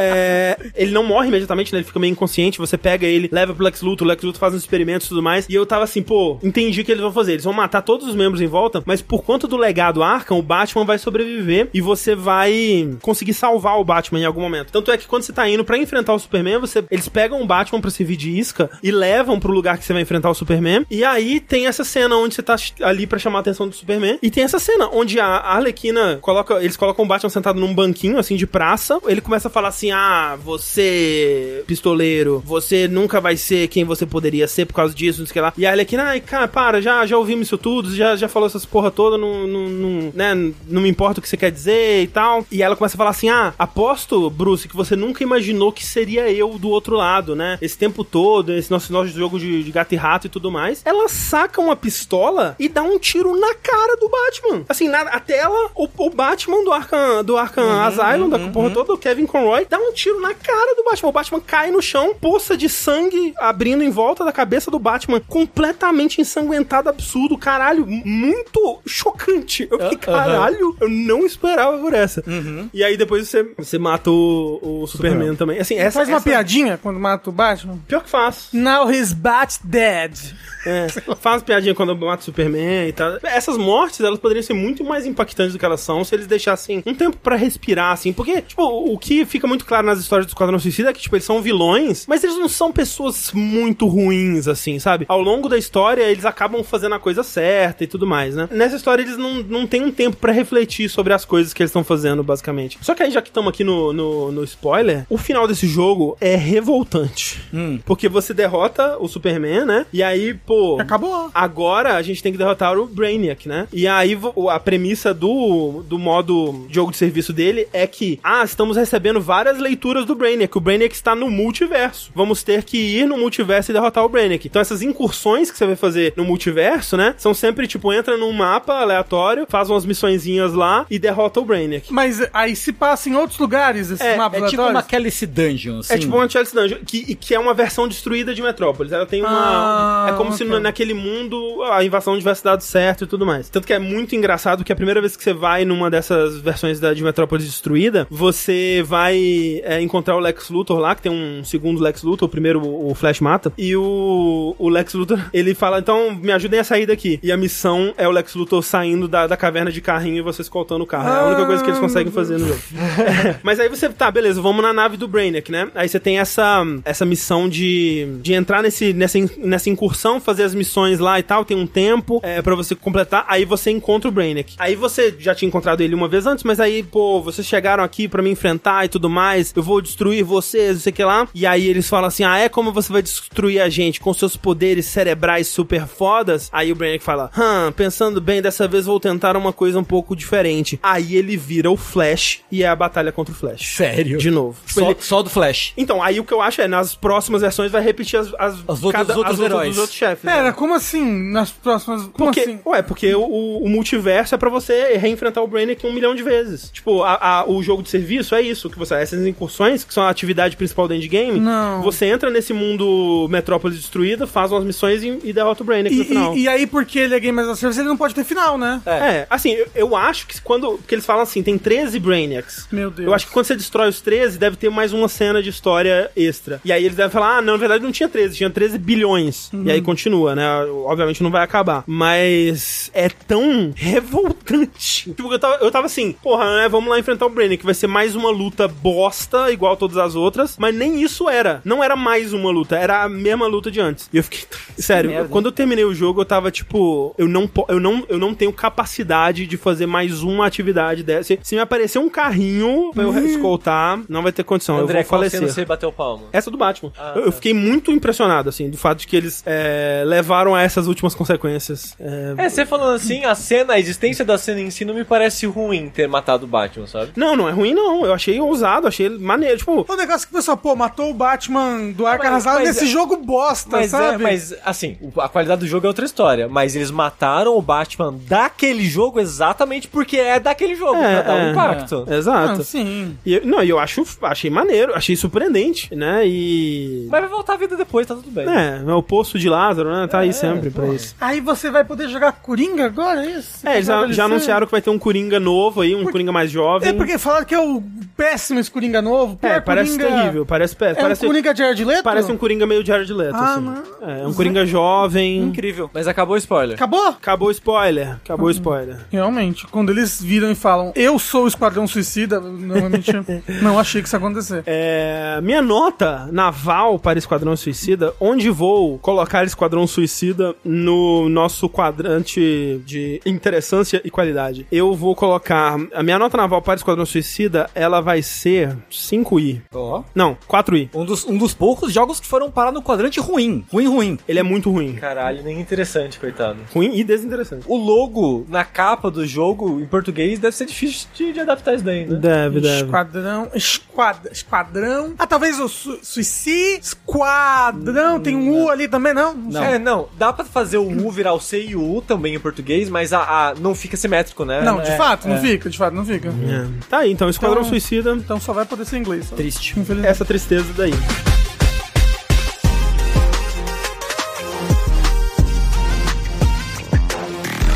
Vamos pro nosso bloco de perguntinhas dos ouvintes. Você aí que tem um- uma pergunta, um questionamento, algum tema pra gente discutir, manda pra gente lá no nosso e-mail, vértice.jogabilidade.de ou no nosso usuário do Telegram, que é o arroba jogabilidade. Aí nós vamos poder transformar a sua pergunta alquimicamente em conhecimento e você vai poder soar mais ou menos assim. Olá, queridos jogabilideiros, tudo bem? Me chamo Arthur, ou Minhoca Uhaha, e sou ouvinte do programa já há uns dois anos. Sou de Porto Alegre, risos. Recentemente vivi uma situação complicada, onde uma familiar foi diagnosticada com uma doença terminal, meu Deus. Durante esse período de tristeza, me vi procurando algo para amenizar a dor. E vejam só, os videojogos estão ajudando. Transformei um jogo que já gostava em uma fortaleza de conforto, quase como uma saída à esquerda do mundo real. Assim, descobri que jogos podem ser mais do que apenas apertar comandos e ver o Link bater em um chuchu, o vegetal, ou esperar para dar aquele parry gostoso. Então aqui vai minha perguntinha: existe algum jogo, série, música ou mídia que seja a sua zona de conforto? Amo os programas de vocês, continuem com um ótimo trabalho. Um abraço, seu ouvinte sulista, que medo. PS Rafa, você é incrível, obrigado. Amo sua personalidade, sinta-se abraçado, estou me sentindo. Tá aí. Eu acho que em épocas diferentes da minha vida foram outros jogos. Por exemplo, Symphony of the Night, o Castlevania, já foi um jogo que eu jogava anualmente, assim. Uhum. De, ah, putz, né? Vamos jogar esse jogo aqui pra matar a saudade e aquela nostalgia e ao mesmo tempo que é um jogo gostosinho e tudo mais. Mas eu acho que um comfort food de jogo pra mim hoje em dia é tipo Dark Souls.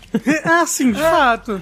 Um Bloodbornezinho. É, Bloodborne, Dark Souls. Então, eu tava lendo essa pergunta, vindo pra cá e pensando, e eu acho que alguns jogos, e eu tava pensando no, no- no que eles tinham em comum, mas acho que alguns jogos que me deixam construir ou ser criativo, eu acho o, o Dragon Quest Builders 2, o Terraria, sabe? São jogos que me deixam mu- muito confortável, assim, muito feliz e... É engraçado que, tipo, tenho um sentimento oposto. Um jogo que me deixa confortável é um jogo que não me deixa ser nada criativo. eu quero, tipo, o que eu tenho feito pra ser conforto hoje em dia é, eu tô jogando lá os trails, né? Eu abro um guia, sigo exatamente o que o guia fala. Não quero pensar, eu quero seguir um guia e ler a história. Só.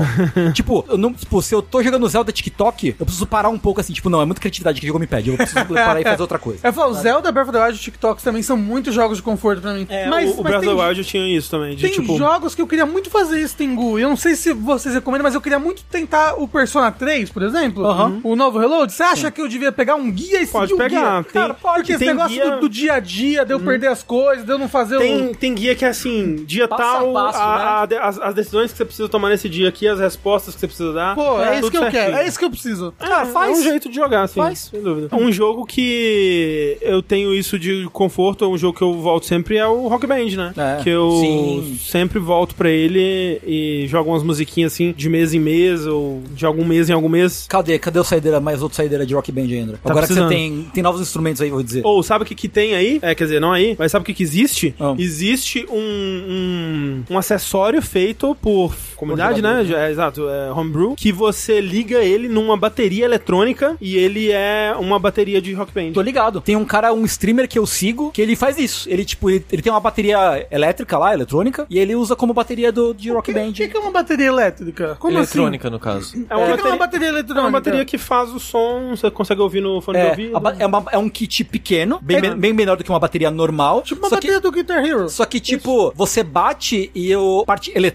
é que ela produz o som de bateria. Tipo, o som não é o som de você bater no plástico. Não é a coisa física, é. Ela gera um som eletronicamente. Isso é legal? Tipo, pra, pra músicos, eles usam É, isso pra alguma coisa específica? Ou, tipo, é... Até assim, produz um som diferente. Mas então, produz, é. como eles produzem um sample, basicamente, que você colocou na bateria, você pode brincar e se Você pode divertir. é, botar criar. gatinho. várias Miau, coisas. Tem também, tem também que o fato que pra ensaiar, pra você ter em casa, é, mais. É, é isso que eu ia falar. Pra apartamento, tem gente que tem esse em casa pra treinar. É. Aham. Ou tipo, dá pra você, por exemplo, pegar um fone de ouvido, plugar na bateria e só você escutar É. o som. Assim, do as outras pessoas vão ouvir um prec, mas não vai ouvir o pá da bateria, É. sabe? É. E falaram que é mais barato que uma acústica, o que me surpreende. Mais é, então, barato? é, mais- é assim, não, barato. É, não é barato. Entre aspas, né? Mas tá mais barato do que uma bateria de rock band hoje em dia. Caralho. É, tá, ah, nossa, a bateria de rock band tá um absurdo. Não, porra, tá mais, tá mais barato, sabe que o quê? Que o acessório da bateria de rock band pra você ter prato e poder jogar a bateria com prato. É mesmo. É muito raro esse acessório de prato hoje em dia. E o meu estragou. E não tem graça jogar pro Rock Band sem o acessório do prato. Então tô considerando aí. Invejei, hein? Mas muito obrigado, Arthur. Muito obrigado pela sua O- pergunta. Como é que é? Haha. Minhoca, o haha. O Minhoca, haha, haha. minhoca, Sim. haha. Próxima pergunta pra gente é isso, Chim. Boa noite, meus queridos. Eu sou o Pedro Sukiyama. Nessas indas e vindas de joguinhos, me deparei o quanto utilizo de meios terceiros para completar coisas nos videojogos. Como, por exemplo, usar tutoriais para completar conquistas. Olha, a gente tava falando sobre isso, sem O querer. Tengu já mandou o segue. Reparei que não é exclusivo de produtos mais atuais e como antigamente as revistas de jogos vinham com bastante dicas ou truques. Com isso, vocês acham que a mídia videogame sempre esteve atrelada a um tipo de conteúdo extra e acreditam que jogos são impactados no seu desenvolvimento por eles? Não consigo imaginar como alguém tenha disponibilidade de descobrir sozinho tantos finais de Baldur's Gate 3, por exemplo. Um abraço a todos. Ah, sempre se prestou a isso, né? Sim. Eu acho. É, é engraçado sobre, tipo, ah, realmente, né? Não tem um tutorial de como ver um filme. Quer dizer, tem final explicado, né? Que de certa forma. Exato, é, é, Que é a mesma coisa. É, mas é, tipo, eu acho que mais antigamente, né, você tinha essa coisa de quase como, ah, a gente vai fazer um jogo, às vezes, intencionalmente, filho da puta, numa parceria aqui pra ou vender o guia, ou fazer uma parceria com a revista, tipo, ah, o guia vai sair primeiro na Nintendo Power. É, assim, bem, é bem coisa antiga isso, né? É, bem Nintendinho Super Nintendo. É. Porque, tipo, muitos desses jogos também era com aquela ideia de você, do jogo durar mais, né? De você. Uma mentalidade arcade de É, videogame, né? Os fatalities do Mortal Kombat, né? Que eram super secretos. Os jogos, eles também costumavam vir com macetes dentro do jogo, né? Tipo, truques e trapaças, assim, que eram implementados dentro do jogo com um código que você só ia descobrir, geralmente numa revista, né? Ou num guia. É, então, isso já, já fez mais parte, eu acho. Hoje em dia, a maioria dos jogos, eles são feitos é, e testados para que a maioria das pessoas consiga terminar, né? Especialmente, por muito tempo foi assim, né? Hoje em dia, você tem um pouco mais de uma quebra disso, mas acho que a maioria dos jogos AAA, até jogo, jogo, né? Jogos menores, são feitos pra você não ter tanta, tanto atrito, né? Se o objetivo do jogo é você terminar ele, pelo menos. E tem também agora, tipo, integrado no PlayStation 5, por exemplo, você É. tem o próprio guias, assim, né? Sisteminha de dica integrado. Sisteminha de dica integrado, é. Que É, não é todo pra- jogo é. que vai ter, mas os principais É, terão. tá lá, né? Já usei bastante, é, é legal. Isso eu acho que tinha mais em jogo antigo também, porque meio que tá aprendendo, né? Às vezes nem é sacanagem ou complô com revista, é mais tipo design, né? A gente tá aprendendo o É, design é, ainda, é. a gente não sabe muito bem como guiar jogador e tal. Eu vi gente falando, tipo, ah, o Zelda 1 é isso, é pra vender revista. E eu discordo, porque quando a gente foi fazer o Dash de Zelda 1 há mil anos atrás, eu fiz questão de jogar o Zelda 1 e 2 inteiro, sem olhar guia nenhum, e eu consegui zerar os dois jogos. É, ele tem coisa que você vê, assim, segredos que você vê que é tipo, ou é pra você descobrir conversando com amigos, ou pra você ficar mais tempo lá, tipo as coisas do Castlevania 2, assim, né? Que ele tem, ele tem umas coisas bastante obscuras. É, né? principalmente na, na tradução que a gente teve É, em inglês. Sim. Ah, é verdade. Por isso que o Mas- Castlevania 2 tem projeto de fã pra retraduzir tudo, né? Sim. Porque difícil. Mas, mas tem jogo que é filho da puta por ser filho Sim, da puta mesmo. sim, tem né? também. Sem dúvida tem também. É, mas assim, hoje em dia eu uso guia bastante quando eu vou platinar alguma coisa. Que aí eu é guia de colecionáveis, pra fazer alguma coisa específica no jogo que, né, precisa de uma. de uma. né, de um, de um guia mais específico, assim, de um, uma, uma sequência de eventos. E eu acho, eu acho relaxante também, que nem o Tengo tava falando, pegar um guia e só seguir ele enquanto escuta um podcast. É, nossa. E aí, só seguir aquela coisa bem automática mesmo, é, é gostosinho. Breath of Fire 3, Tengu. Eu joguei ele através da Gamers Book da época.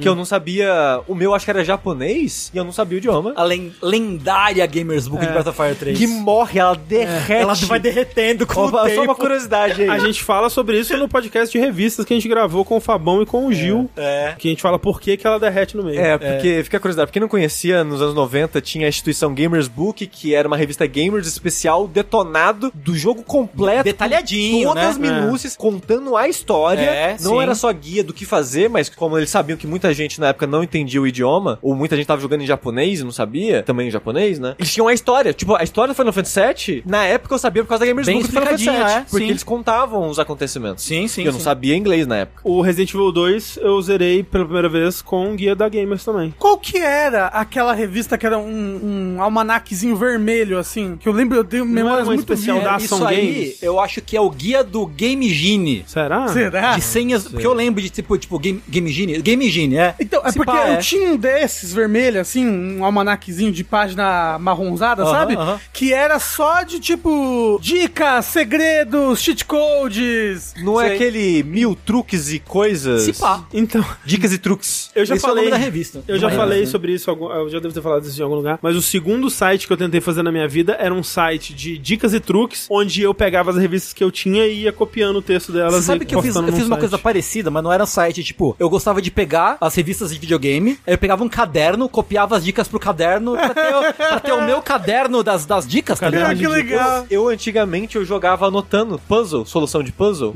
pra rejogar mais rápido depois. Sei. Ah, nossa. Então eu tinha um caderninho tipo Resident Evil 1, 2, Dino Crisis, vários jogos que eu jogava na época do Play 1, eu colocava todas Era as o- soluções de coisas na. Era o diário de personagem da Naughty Dog do. É. Mas o que eu ia falar, a Gamers Book do Breath of Fire 3, ela, continua, ela começa diagramada bonitinho, com fotos e coisas, imagens e um monte de coisa acontecendo. O final é página preta, texto branco só. E é só o texto. E tradução de máquina. É tradução de máquina? Tradução de máquina, opa. Tem, o, tem lá o famoso é, abra o tórax, Doutor! Open the chest. que é o chest, né? De baú. E é, é assim, ela derrete no. E, no- não- e não vai até o coisa. final. Eles, eles terminam o detonado do, do of Fire 3 na edição seguinte, que é, acho que é de GoldenEye 007, é de um outro jogo. Talvez seja na Zelda Ocarina of Time. Não tenho certeza agora. Enfim. Acabaram de anunciar Touch Strike na Evo. Ok. Foda. Legal. Isso não é de evangelho? Isso. Mas é isso, eu, eu- hoje em dia eu uso mais guia pra achievement, assim, tipo, eu zerei o jogo, tipo, ah, Isso. falta esses coletáveis aqui, onde que eu pego eles? Eu olho. Mas nessa época eu, tipo, eu comprei a Gamers Book do Ocarina of Time e aí eu era, era o meu gameplay, porque eu não tinha nem Nintendo 64 em casa, Ah, eu não sim. tinha emulador ainda. Eu já tinha ficava, isso também. nossa, vai ser mó legal o dia que eu conseguir jogar esse jogo, vai ser mó legal. Vários jogos eu jogava pela, pela revista.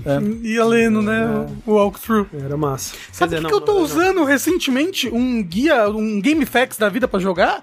É o One Piece Grand Battle 2, porque ele tá todo em japonês. Ah, olha só. E aí, tipo, Nossa, eu usava o que, muito. que eu tenho que fazer aqui? Ah, tá bom, aqui nesse menu, esse daqui é tal Teve- coisa. Ah, tá bom. Teve essa era, né, do Game Facts, assim, e aí os cada guia era, era o seu próprio estilo, né? Então tinha uns, umas pessoas Ed, assim, que te zoava se você era ruim, e aí falava assim, essa parte aqui eu nem vou me dar ao trabalho, porque se você não conseguir passar Nossa, dela, exato. Você é um verdadeiro Se você for lá no GameFAQs até hoje e olhar na categoria de Sengoku Basara 2 Heroes, tá lá o meu nome lá. Fiz, fa fiz FAQ de Basara, mais Porra, de um foda, até. Mais foda. de um. Só queria dizer, falaram ali, ó, Alan Wake 2 é maravilhoso porque dá pra platinar sem guia. Eu queria dizer que eu abri os dois baús de puzzle matemáticos sem olhar na internet e resolvi os É dois. que o sushi é o monstro da matemática, né? Eu vi os, ba- os dois baús de puzzle matemático, que é, que é Detalhe, equação. Eu e o André, a gente jogou antes do lançamento. É, então a gente não, não tinha, tinha- não tinha na internet. internet pra consultar. É. Eu vi, eu vi o que, que ele tava me pedindo ali, que é aqueles, é aqueles problemas matemáticos, tipo assim, ah, se um. Regra de três. É, se, um, se uma fábrica produz sete carros em. Pô, essa aí é foda, 15 esse aí. dias e pá, quantos, quantos cu tem o carro? Eu joguei o texto, digitei o texto no chat GPT e ele me deu a resposta. Caralho, Ó, deixa eu falar. Caralho, André. Quando eu vi esse texto, eu nem pensei. Eu imediatamente pesquisei no Google a resposta. eu, eu, Exato, é isso. Eu é a não- resposta imediata eu, da minha eu- cabeça. eu não usei um neurônio. Eu falei matemática, mas foda-se, eu Sabe não que eu, vou calcular. sabe o que eu fiz? Eu levantei da cama, peguei meu bloquinho, um lápis e fiz a porra da conta. Não, não. Eu me Caraca, recusei a pensar. Qual que foi o jogo Foi, eu não tô pra que pensar. eu fiz isso também? Foi... Caralho, eu fiz isso num jogo recente. Tinha um puzzle matemático também, eu fiquei puto. Joguei no chat É, GPT. Suicide Squad Kill the Justice. Isso. Caralho. Será que foi Robocop? Não é possível. Robocop não, não tem como ser inteligente. Enfim, muito obrigado, Pedro Sukiyama, pela sua pergunta. Se você tem uma pergunta novamente, manda pra gente lá no verte.jogabilidade.de no e-mail ou no arroba jogabilidade no Telegram. Sushi, você acabou de falar de Breath of Fire? Quebrando notícias aqui, a Ih. Capcom lança uma versão free to play pra navegador do Breath of Fire 2. Ah, vai tomar no cu. Aí, agora Pera, sim. isso é bom? Ah, lançou o jogo. O jogo tá É. disponível em browser. Ah, É tá. nem eu vi, eu vi free to play, eu já pensei, Não, tem não, não, no meio não, do negócio. A Capcom lançou uma versão de navegador pra você jogar de Breath of Fire 2, de graça. Que nem o Elden Ring aí. Ok, isso é legal, isso é legal. Nossa, É uma nova tendência. Ah, não. Não, nem, não, Nos- não, nos finalmente, qualquer não, coisa. Não existe, é, Não tem existe, notícia, Não não. existe, é.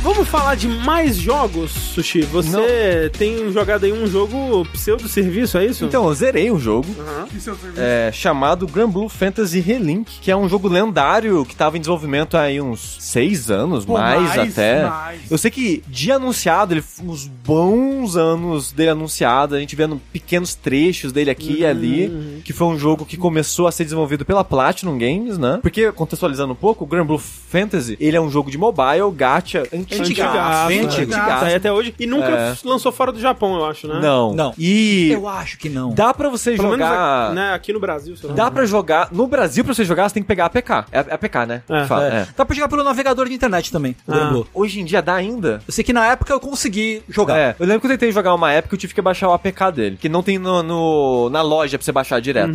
Ele tem em inglês, mas não tem na loja pra você baixar direto. E o estúdio que desenvolveu o Grand Blue original é a Psy Games, C Games, eu não sei qual- Games. Cool Games. É, como o Rafa diz, Cool Games. Que fez também Shadowverse, que é um jogo de Que é o cartinha. Hearthstone de iPhone. Exatamente, que era bem eti antigamente. Hoje em dia acho que tá menos, mas na época que eu joguei, que era tipo primeira, segunda E expansão. ele era bem derivativo de Hearthstone, assim, bem. É. Ele tinha umas ideias interessantes, mas a arte me só pra- incomodava bastante na época. Só pra explicar, Eti é putaria. É, É, basicamente. soft, soft putaria. Soft putaria. É. Falaram que diminuiu com o tempo, não, não voltei pra ver. Apesar de ser um estúdio que faz principalmente jogo free to play, o criador do estúdio falou que a ideia do estúdio era eventualmente começar a desenvolver jogos tradicionais pra console, digamos assim. Esse Grand Blue da Platinum, que eles passaram pra Platinum, o Relink era pra ser meio que um RPG de ação em terceira pessoa que expandisse o universo do Grand Blue. Com história início, meio e fim. Isso. E ia ser meio que se molhar o pezinho pra eles lançarem jogos tradicionais, de certa forma, em console. E assim, e eles acabaram lançando, antes desse jogo sair, lançou o jogo de luta. Com a Arc System. Exato, lançou Isso. anime, lançou anime 2. Isso, então, saiu o anime do Gran Blue, saiu o Gran Blue Versus, que é o jogo de do Dark System, teve já um relançamento, como se fosse um Super Gran Blue Versus aí, né, que é o jogo rebalanceado com novos personagens.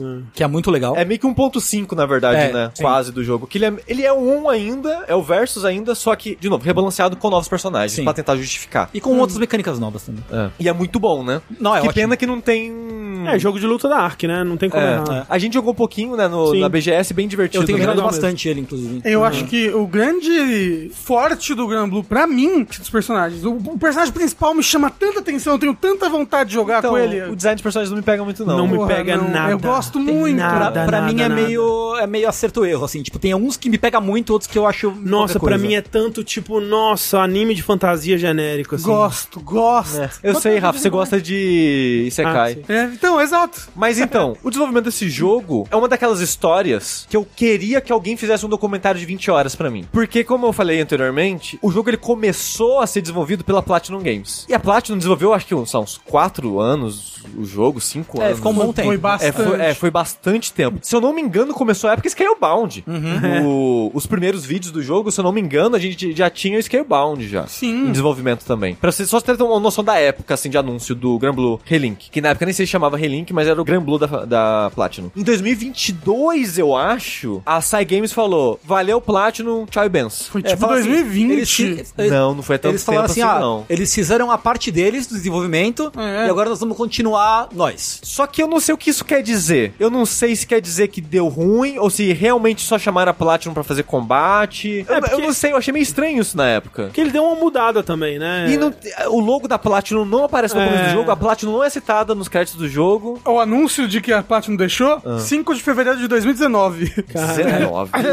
O, o jogo foi anunciado em 2016. A Platinum saiu em 2019. Que é o Release É, não é mais Platinum Games 2019, Nossa. né? O tempo, O tempo é muito convoluto. Pandemia, né? Pandemia. É, Foi antes da Eu não vi pandemia. ano passado, tá? foi 2022. Ah, é, eu, eu também não sei mais de tempo. De qualquer forma, a Platinum deixou de trabalhar no jogo e a Sai Games agora com um estúdio interno focado em jogo de console, que eu falei que a Platinum aparece nos créditos, é porque aparece primeiro Sai Games, depois, tipo, eu esqueci o nome do estúdio, mas é tipo Sai Games Osaka, uma coisa assim, um- uma cidade, que é um outro estúdio deles pra trabalhar nesses jogos agora, sem ser mobile. E eu queria muito saber o que a Platinum fez necessariamente nesse jogo, que tem momentos que é- você olha, caralho, isso aqui é a Platinum, isso aqui é a baioneta especificamente. Falam que luta de chefe, né? É muito impressionante. É, então é muito louco que a Platinum saiu, esse outro estúdio assumiu, e eu não sei mais o que, o que é de quem aqui, Sei, apesar que sei. tem muita coisa da Platinum. Mas o que é esse jogo? Ele é um RPG de ação, como eu comentei, em que você vai controlar um personagem e outros três personagens vão ser controlados pela máquina. Você começa o jogo com seis membros na sua party, mas você só pode ter quatro na luta ativa, né? O resto fica fora. Uhum. Você vai trocando depois. Você não pode trocar durante a luta, mas fora da luta você pode ir trocando. E esse jogo é muito interessante. Eu meio que não gosto muito dessas coisas, mas é muito interessante que ele não quer abandonar o legado do Gran Blue original, que é um gacha. Como gacha, ele tem várias dessas paradas de tirar personagem em loot box, tirar arma em loot box, rank de estrela em arma, você evoluir a arma, você aumentar o rank da estrela da arma. Os personagens têm elementos, porque você vai usar esses elementos em missões específicas, onde vai ter mais vantagem e desvantagem de ter personagens específicos. Todo gacha tem isso.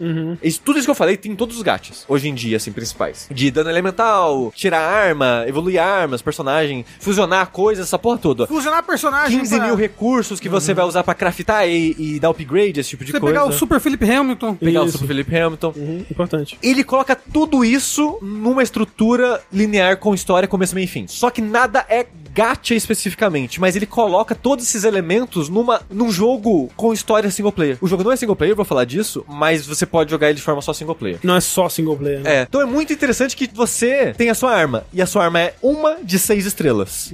Ela tem level. A maneira que você fica mais forte é aumentando o level e as estrelas da sua arma. A maneira que você vai fazer isso é coletando recurso de experiência da arma, coletando recurso de upgrade da estrela da arma, e por aí vai. Você vai liberando novos personagens, não é um gacha porque você escolhe, mas você ganha um item que seria tipo o item de gacha, só que você escolhe qual personagem você vai tirar dos personagens. Você já começa com esses seis, um de cada um dos seis elementos do jogo, e você tem mais. Não é dois por elemento, mas você tem mais uns dois, três personagens pra cada elemento do jogo também. Eu joguei um pouquinho, bem pouquinho, assim. Eu, tipo, tô naquela segunda ilha fazendo umas missões pro povo lá, assim. Na, na primeira cidadezinha. Na segunda, é, na segunda ilha. Ah, ok, nessa, ok, ok, ok. Tem aquela ok. introdução, aí você vai pra segunda ilha, eu tô Sim. lá. E eu achei interessante como que ele faz isso daí, né? Que esse contexto do gacha que você deu eu não tinha, mas eu achei interessante como que casa com outro aspecto que eu tava reparando, que é essa tentativa dele de abra tentar abraçar os dois públicos, né? Porque, tipo, é Uhum. uma história separada, digamos assim, mas ao mesmo tempo ela é uma continuação direta dos eventos do, do, Do, jogo. do anime especificamente. Do anime, mais. é? Porque, tipo, eu tava, eu tava vendo, né? E, e o jogo, ele te dá esse contexto, em, em- tanto no, tipo, um codex que ele tem lá que você pode ler sobre os personagens, a história é, até ali o que aconteceu, quanto depois tem umas missões iniciais de cada personagem, que é basicamente um visual, visual novel, novel, é. narrado, que você vai vendo as aventuras anteriores deles, assim. Você pega esse grupo no meio, parece que quase que no final da aventura deles, na É verdade. tipo, assim, André, muito One Piece. É. O contexto do universo do Gran Blue é muito One Piece. Que é tipo, One Piece todo mundo quer navegar porque quer chegar no One Piece. Uhum. Aí tem que passar pela Grand Line e as coisas tudo. Aqui você sempre tem que passar pela Grand, Grand Blue Grand Fantasy. Blue A Line. parada é, esse, o mundo desse jogo é tudo no céu, são várias ilhas que voam, todo mundo tem airship, não tem, mas navega pelos céus através de airship. A sua party de aventureiros são navegadores dos céus que vão de ilha em ilha, avançando até chegar numa ilha lendária X que a personagem quer encontrar o pai dela. É, e aí. É, ou, ou dele, né? Que você pode escolher ser a menina ou a menina. sim, é, Mas são o- dois personagens diferentes, né? Porque o personagem principal é o Gran. É Mas o é, Gran. é, é, É o nome, meu é o nome que ele te oferece, mas você pode mudar. E, e tem isso, né? Que tipo, começa com o personagem principal e essa. hum, É Líria, né? A menina de cabelo azul. Sim. Que eles têm uma conexão de alma lá, ela salva a vida dele e tal. Ele é o Gran, ela é a Blue. E eles vão partindo nessa aventura e, e coletando membros, né? no- nas aventuras deles nessas outras ilhas, assim. E crescendo a tripulação. Então é bem One Piece mesmo. E aí você pega essa, essa aventura quando eles estão meio que chegando, meio que no país que eles querem chegar pra encerrar a aventura. É meio que isso, né? Sim. Porque o, o- o espaço aéreo ele é dividido em áreas, assim, né? É. E eles meio que estão chegando agora nessa nova área que é onde eles vão Se- encontrar esse Se- objetivo. Seria o pós-time skip do É One o Piece. Shinsekai. Aquela, É. aquela região pós-time skip. É o novo que- mundo. É o novo mundo. É, Seria tipo o novo, o novo mundo. Aham. Mas eu- aí chega a parte do problema da história do jogo, né? Que você já pega a história muito andando. Se você não sabe de absolutamente nada, você tem que ler muito o Codex e você tem que ver os visual novelzinhos todos dos personagens, que não são muito longos, pra ter uma noção de quem são essas pessoas. Porque a história principal em si não se dá o trabalho de explicar. A principal não, é, mas ele tem essas coisas. E, ou você pode assistir um vídeo no YouTube também, que foi o que eu Ah, fiz você e pode. ajuda bastante. O diretor do jogo falou pra assistir pelo menos os dois primeiros episódios do anime. Eu vi, eu vi uns 5 episódios do anime, tava chato, eu parei de dropei. tava lerdo, nossa. Mas então, aí ele é esse RPG de ação que eu comentei, e ele começa com seis personagens, e você tem mais, sei lá, uns 15, não lembro qual o número exato, É pra você ir liberando conforme você joga. Sabe qual que é a parada legal, interessante desse jogo? Hum. Você pode jogar com todos esses personagens. O protagonista não é obrigatório ser quem você controla. Aí. Durante a campanha principal, é obrigado a estar no grupo. Depois que você zera no pós-game em diante, você pode até tirar do grupo. Uhum. Tipo o Pick Octopath Traveler. Uhum. E todos os personagens jogam diferentes. E eu acho que é aí que entra a Platinum. Provavelmente, muito provavelmente. Eu vi que a galera tava comentando no Twitter, eu vi acho que hoje, que tem um boneco que é o Siegfried, que ele é tipo você estivesse jogando Hi-Fi Rush. Ah. que você tem que fazer com um timing específico os É, golpes dele. Interessante. O- então, todo personagem joga diferente. Eles têm lógicas semelhantes. Por exemplo, os, os comandos principais do jogo são quadrado é um ataque, triângulo é outro ataque, não necessariamente um forte e um fraco, mas são dois ataques. O bolinha, ele é especificamente pra dar um ataque crítico quando você enche a barra de stun dos inimigos, independente de onde você tá na luta. Porque como é... É uma um- interação, assim? Não. Como a, arena é gigante e são vários personagens lutando, às vezes tá um amigo seu enfrentando um inimigo lá na puta que pariu da arena, ele estourou a barra desse inimigo. O jogo vai falar, pisca o botão na tela, tipo, aperta a bolinha. Você aperta a bolinha, você teletransporta pra aquele inimigo e você dá o ataque crítico nele. Entendi. X pula. Aí você tem defesa, esquivas e R1, quando você segura R1, os quatro botões da frente do controle viram skills. Então você pode equipar quatro skills Kills dos seus personagens. em cooldown mesmo. E skill em cooldown, exato. Só que aí entra as dinâmicas dos personagens dentro dessas regras cravada fixa entre todos. Então, o Siegfried, por exemplo, o triângulo dele é super sem graça. O triângulo dele não comba no quadrado. Sempre que você aperta o triângulo, não importa a situação que você tá no combo de quadrado, ele vai dar o mesmo ataque. A ideia do triângulo é, é uma investida que o inimigo não para. Aham. Então, ele, ele vai atravessar. É, tudo tem super você, armor. É, se você toma um dano durante a animação, você cancela. Ah, o inimigo não para a sua investida. É. Eu pensei que o inimigo não parava. Eu não entendi, entendeu? É, você é, tipo uma investida Entendi. com super arma. Uma investida com super arma. Isso. Você vai até ele e você vai bater nele. Aham. E o quadrado é ritmo. Você tem que bater no ritmo certo. O combo não precisa do ritmo pra existir. Se você ficar esmagando o quadrado, ele vai dar o combo lá de Mas no ritmo dele. da música mais ou dano. aparece alguma No, ritmo tela? do combo. Do combo. Ah, entendi. Tipo, você... Da animação da espadada, Sei, assim. sei. É, e é bem amigável, é bem Sei. tranquilo. O problema é que o jogo é muito caótico. Então ele é amigável exatamente por causa disso. E se você acerta o ritmo, você dá mais dano. Aí todos os gimmicks das habilidades dele é tipo super armor, coisa do com ritmo e É, tal. no, no Versus também é o mesmo esquema. É o mesmo esquema. É. Aí a parada dos bonecos, cada um tem meio que uma combinação de. Ah, tem um personagem que o triângulo encerra o combo. Tipo um hack and slash normal. Aham. Então é quadrado, triângulo é um combo. Quadrado, quadrado, triângulo é outro combo. É tipo o Musou. Exato. tipo o Musou. Musou. Aham. É. Aí tem personagem que quadrado é um ataque, triângulo é outro ataque. Aí tem personagem que o quadrado ele vai construir uma situação pro triângulo virar um ataque forte. Ah, legal, interessante. Então, cada personagem desses, sei lá, 15 que o jogo tem, mais mais de 15, eu acho, cada um tem uma lógica própria e joga diferente. E é muito legal. Isso parece maneiro. Só que tem alguns personagens que me dão um sericutico na lógica, que eu sei que é um problema meu, tá, chat? O protagonista, por exemplo, ou a protagonista. O gimmick é, conforme você luta, você vai aumentando as artes que o jogo chama. Você tem o art 0, 1, 2, 3, 4. Esses arts é como se fosse um tier que você vai evoluindo conforme você vai lutando, que todas as skills do personagem, elas ficam mais fortes. Se for buff, debuff, ficam mais fortes e duram mais tempo. De acordo com a sua arte. Pro time inteiro. Não, só pro seu personagem. Ah, só pro seu. É. A parada é, você quer construir essa, esse- essa barra, que não é uma- bem uma barra, mas eu vou dizer que é uma barra só pra ficar fácil de visualizar. Então você vai encher essa barra para suas habilidades ficarem mais fortes. Certo. Então você só quer usar essas habilidades quando você estiver nessa barra cheia. Tá. Só que demora pra encher. Hum. E tem uma coisa interessante que é, quando você usa uma skill, ela não volta pro zero de imediato. Que a parada é, ela volta pro zero depois que você usa a skill. Tá. Só que antes dela voltar pro zero, ela fica piscando. Então o que eu faço? Eu encho até o 4, uso as 4 skills antes de voltar pro zero. Porque dá o tempo. Tá. Então eu fico nesse loop de espera todas as skills encherem o cooldown. As skills desse jogo demoram pra voltar.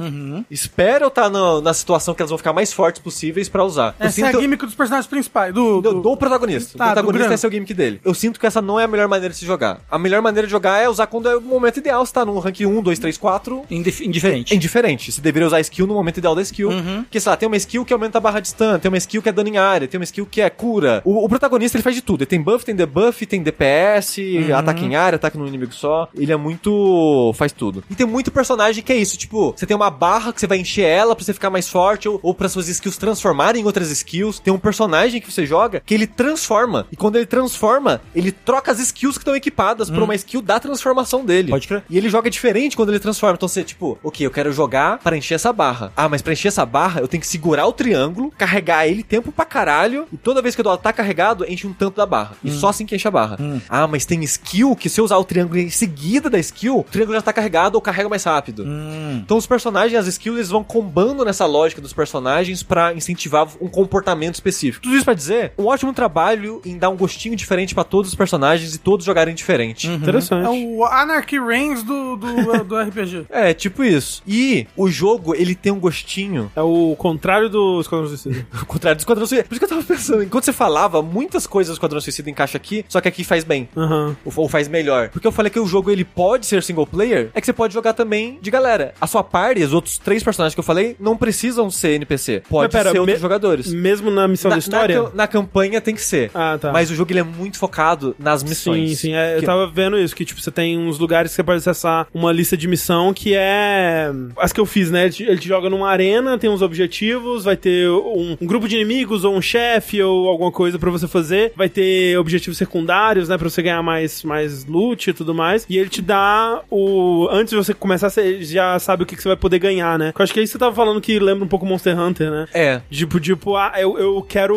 upar essa minha arma e eu preciso de dois couros de dragão cor-de-rosa. Aí eu vou na missão que dá isso e vou E vai refazendo é isso. Aí nessas missões você pode fazer co-op online com seus amigos ou com pessoas aleatórias e tentar rank maior. Quanto maior o rank, mais chance de vir coisas boas e coisas do tipo. Tem bônus específicos por rank também. E a- dizem que ele é, é um jogo pra um RPG, ele é curto, né? Tipo, a história principal é rapidinha. A campanha é curta, mas se você quer fazer tudo, é coisa pra caralho. Ah, não, imagino. Porque a campanha tem uma. Até porque ele tem 20 personagens, o chat falou pra jogar, então É, tem que ter né. conteúdo pra, pra você poder ficar jogando com vários personagens É, diferentes. e ele tem incentivo pra você jogar com outros personagens, porque você vai querer fazer uma dinâmica de elementos, porque quando você vai fazer essas missões que o André citou, o jogo fala, ó, nessa luta você enfrenta esse, esse e esse inimigo, e fala a fraqueza deles. Então você já pensa, ah, eu preciso de uma party que tenha, sei lá, água, fogo e terra.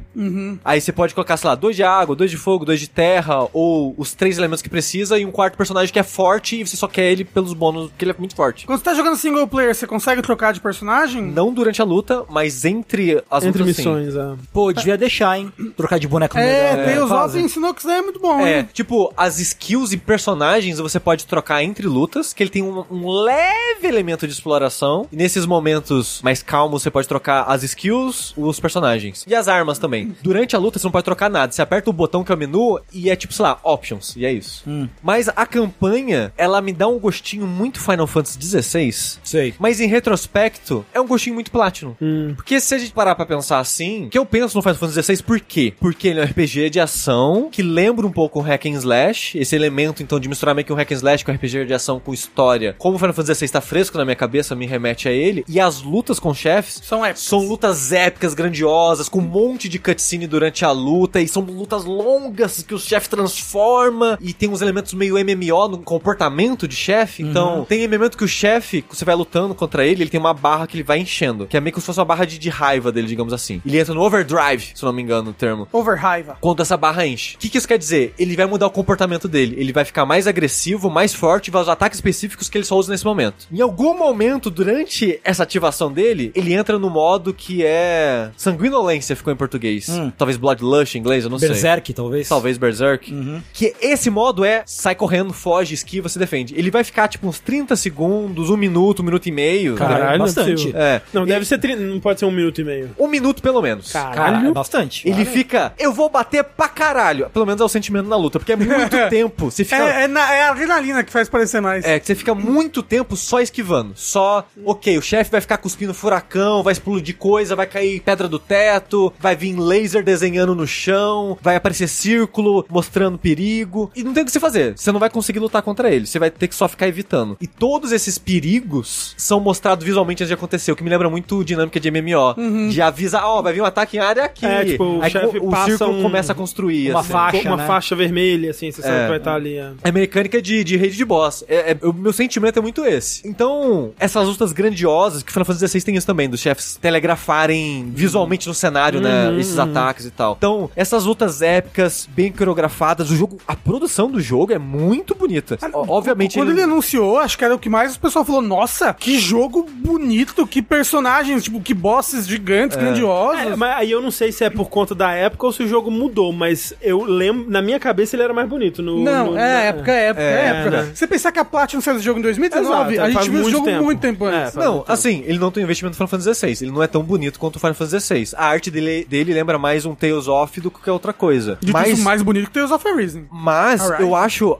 Assim, eu tava falando do chefes, mas vou fazer um desvio aqui falar da beleza dele. Eu acho ele muito bonito e ele faz algo muito legal no cenário dele, que é. Ele é bem anime, né? Em, em cor e estilo visual e tal. Acho que não tem como alguma coisa ser mais anime que esse jogo. É. Então ele é bem colorido, ele tem essa cara de algo desenhado, né, nele, no cel shading dele. E principalmente o cenário em volta. Então quando você tá andando, tipo, na floresta, que é a primeira área do jogo, bem lá longe, parece uma pintura. Sim, sim. Parece que você tá vendo o skybox da floresta lá longe desenhado. Ele, É. usa, ele usa bastante umas pinturas mesmo como fundo de cenário. Sabe que jogo faz isso? Skyward Sword. Babylon's Fall. Então, mas aí, Olha calma, só. mas ó, o plot Mas twist que eu queria Skyward Sword mostrar fez é que é o seguinte: conforme você vai se aproximando, essa arte que parecia uma arte 2D era o mundo 2D o tempo todo. Ah, maneiro. Pera, Como 3D. assim? Era o mundo 3D o tempo todo. Skyward Sword. Só que do jeito que ele tava posto e dada a distância, e provavelmente por estar muito longe, dá uma diminuída na qualidade do asset e tal. E eu não duvido até que era de fato uma parede 2D que eles trocam pra 3D Sim. quando você chega perto, mas é um efeito muito maneiro. Que você olha, olha, é, um- é é tipo um quadro bonito, que legal. Aí você anda um pouquinho, é, não é árvore 3D mesmo. Maneiro. Quando Sushi falou, foi muito engraçado. Aquele, quando você chega lá, é um negócio 2D mesmo. Bosta, né? que pena. chega lá, um negócio chapado. Mas o Babylon's Fall faz isso, então, Tengu? Faz. Mas, é, mas é, ele usa um filtro esquisito, mas ele faz Ah, basicamente ok. a mesma coisa. E eu, eu acho isso muito bonito. Mas as lutas, coreografia de luta, os efeitos visuais, as coisas absurdas que acontecem, eu acho muito bem feito, dado que o jogo ele não é um AAA de investimento, assim. Será que não? Será que não? Ah, eu acho que não. Porque o pessoal pessoal tem do dinheiro, tem hein? dinheiro. Ah, eles têm, de É. fato tem. O, mas- Inclusive, falaram que o anime tá de graça no YouTube, caso você queira Tá, ver. tá sim. Mas eu acho as lutas muito épicas, com muito foco em cutscene. Aí, o capítulo 8, eu acho. Acho que é o 8? É, o 8. Tem uns momentos da história assim que a luta ela acontece de uma forma específica em função da história. Sei. Ela não é daquele jeito porque, ah, não, a luta vai ser maneira mecânica. Não. A luta ela é assim em função da história. Então eles levam a sério a história que eles estão construindo pra aquele mundo. Eles têm muito foco nessa narrativa E deles. a história tal. que eles contam é legal? Não muito, é bem genérico. É, tipo, que eu. eu... Eu imagino que não pode mexer no, no cânone, não sei. É. É, tem que É, ser, mas- tipo, história de jogo de anime, né? É, mas assim, eu, eu- eu- pelo que eles dizer. começam, parece que dava a impressão, pelo menos, que eles iam avançar um, pelo menos um pouco o status quo da história pra depois continuar, talvez no mobile, não sei. Mas assim, eu No tô. anime. Eu tô em dúvida se eu continuo esse jogo, assim, porque eu gosto do combate do que eu vi até agora, mas toda o universo, ambientação, personagens dele, nossa, mas não me desce de um jeito. Caraca, eu fico me sentindo a pessoa mais amarga do mundo, porque, tipo, essa coisa da história ser todo. Ai, protagonista, como você é foda. Todo mundo, sabe? Um- um- todo mundo, nossa, você é muito foda É, e síndrome de- heróico e de demais. Kirito. É, de Nossa, você você é muito demais da conta. Como é que você, você é tão foda assim o tempo todo? E, Você botou o nome dele de os André? personagem, não, os personagem, botei o nome dele de Gran Blue, porque ele dá Gran Blue, Gran e eu completei com Blue. Ó, fica, fica a dica, é, os dois personagens são referências ao nome, que o Gran vem de Gran Blue, obviamente, Uhum. e a menina é... Hatsune Miku que a gente é, tem em casa. É dita, porque é de Gran Blue Fantasy, só que com sotaque em, em japonês. Fantadi. É Tadis e Dita. Dita. Dita, Ah, entendi. E não, assim, os, os personagens não me descem, assim. Esse, esse tem um dragãozinho, né, que fica com o seu protagonista. Não sei como é que é em japonês, mas em inglês é o tempo todo assim: Meu Deus, vamos para a próxima aventura! Como vai ser divertido nossa aventura! Não, não me desce. assim. Parece um desenho da, do Rede TV Globinho dos anos. É, não me tá, você- você tá Não muito velho amargo, Tô, talvez não esteja. Mas, nossa, que insuportável. Todo mundo.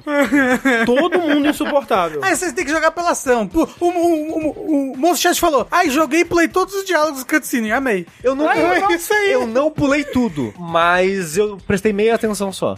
Ok. Se você tá me dizendo então que vale pelas lutas e pelo. E porque ele não é muito longo. É, e, e pelos, pelos chefes, né? É, Pelo então, porque que você assim, Tá falando é. Durante a história, você tem 19 dessas missões paralelas que você pode fazer caçando monstro pra coletar sei. loot e tudo mais. E você meio que vai querer fazer pra subir o level dos seus personagens e evoluir as armas deles. E o combate é maneiro. E o combate é maneiro. E são 19. Pra fazer essas 19 missões, rank SS, S++, e zerar o jogo, eu levei 20 horas. Você... Caramba! Pra fazer S mais, mais e zerar. É, eu não fiz em todas as 19, acho que ficaram umas 4 ou 5 que era S ou S+. E eu falei, ah, foda-se, não vou ficar batendo cabeça até S++ aqui. Que o rank vai, acho que de D a S++.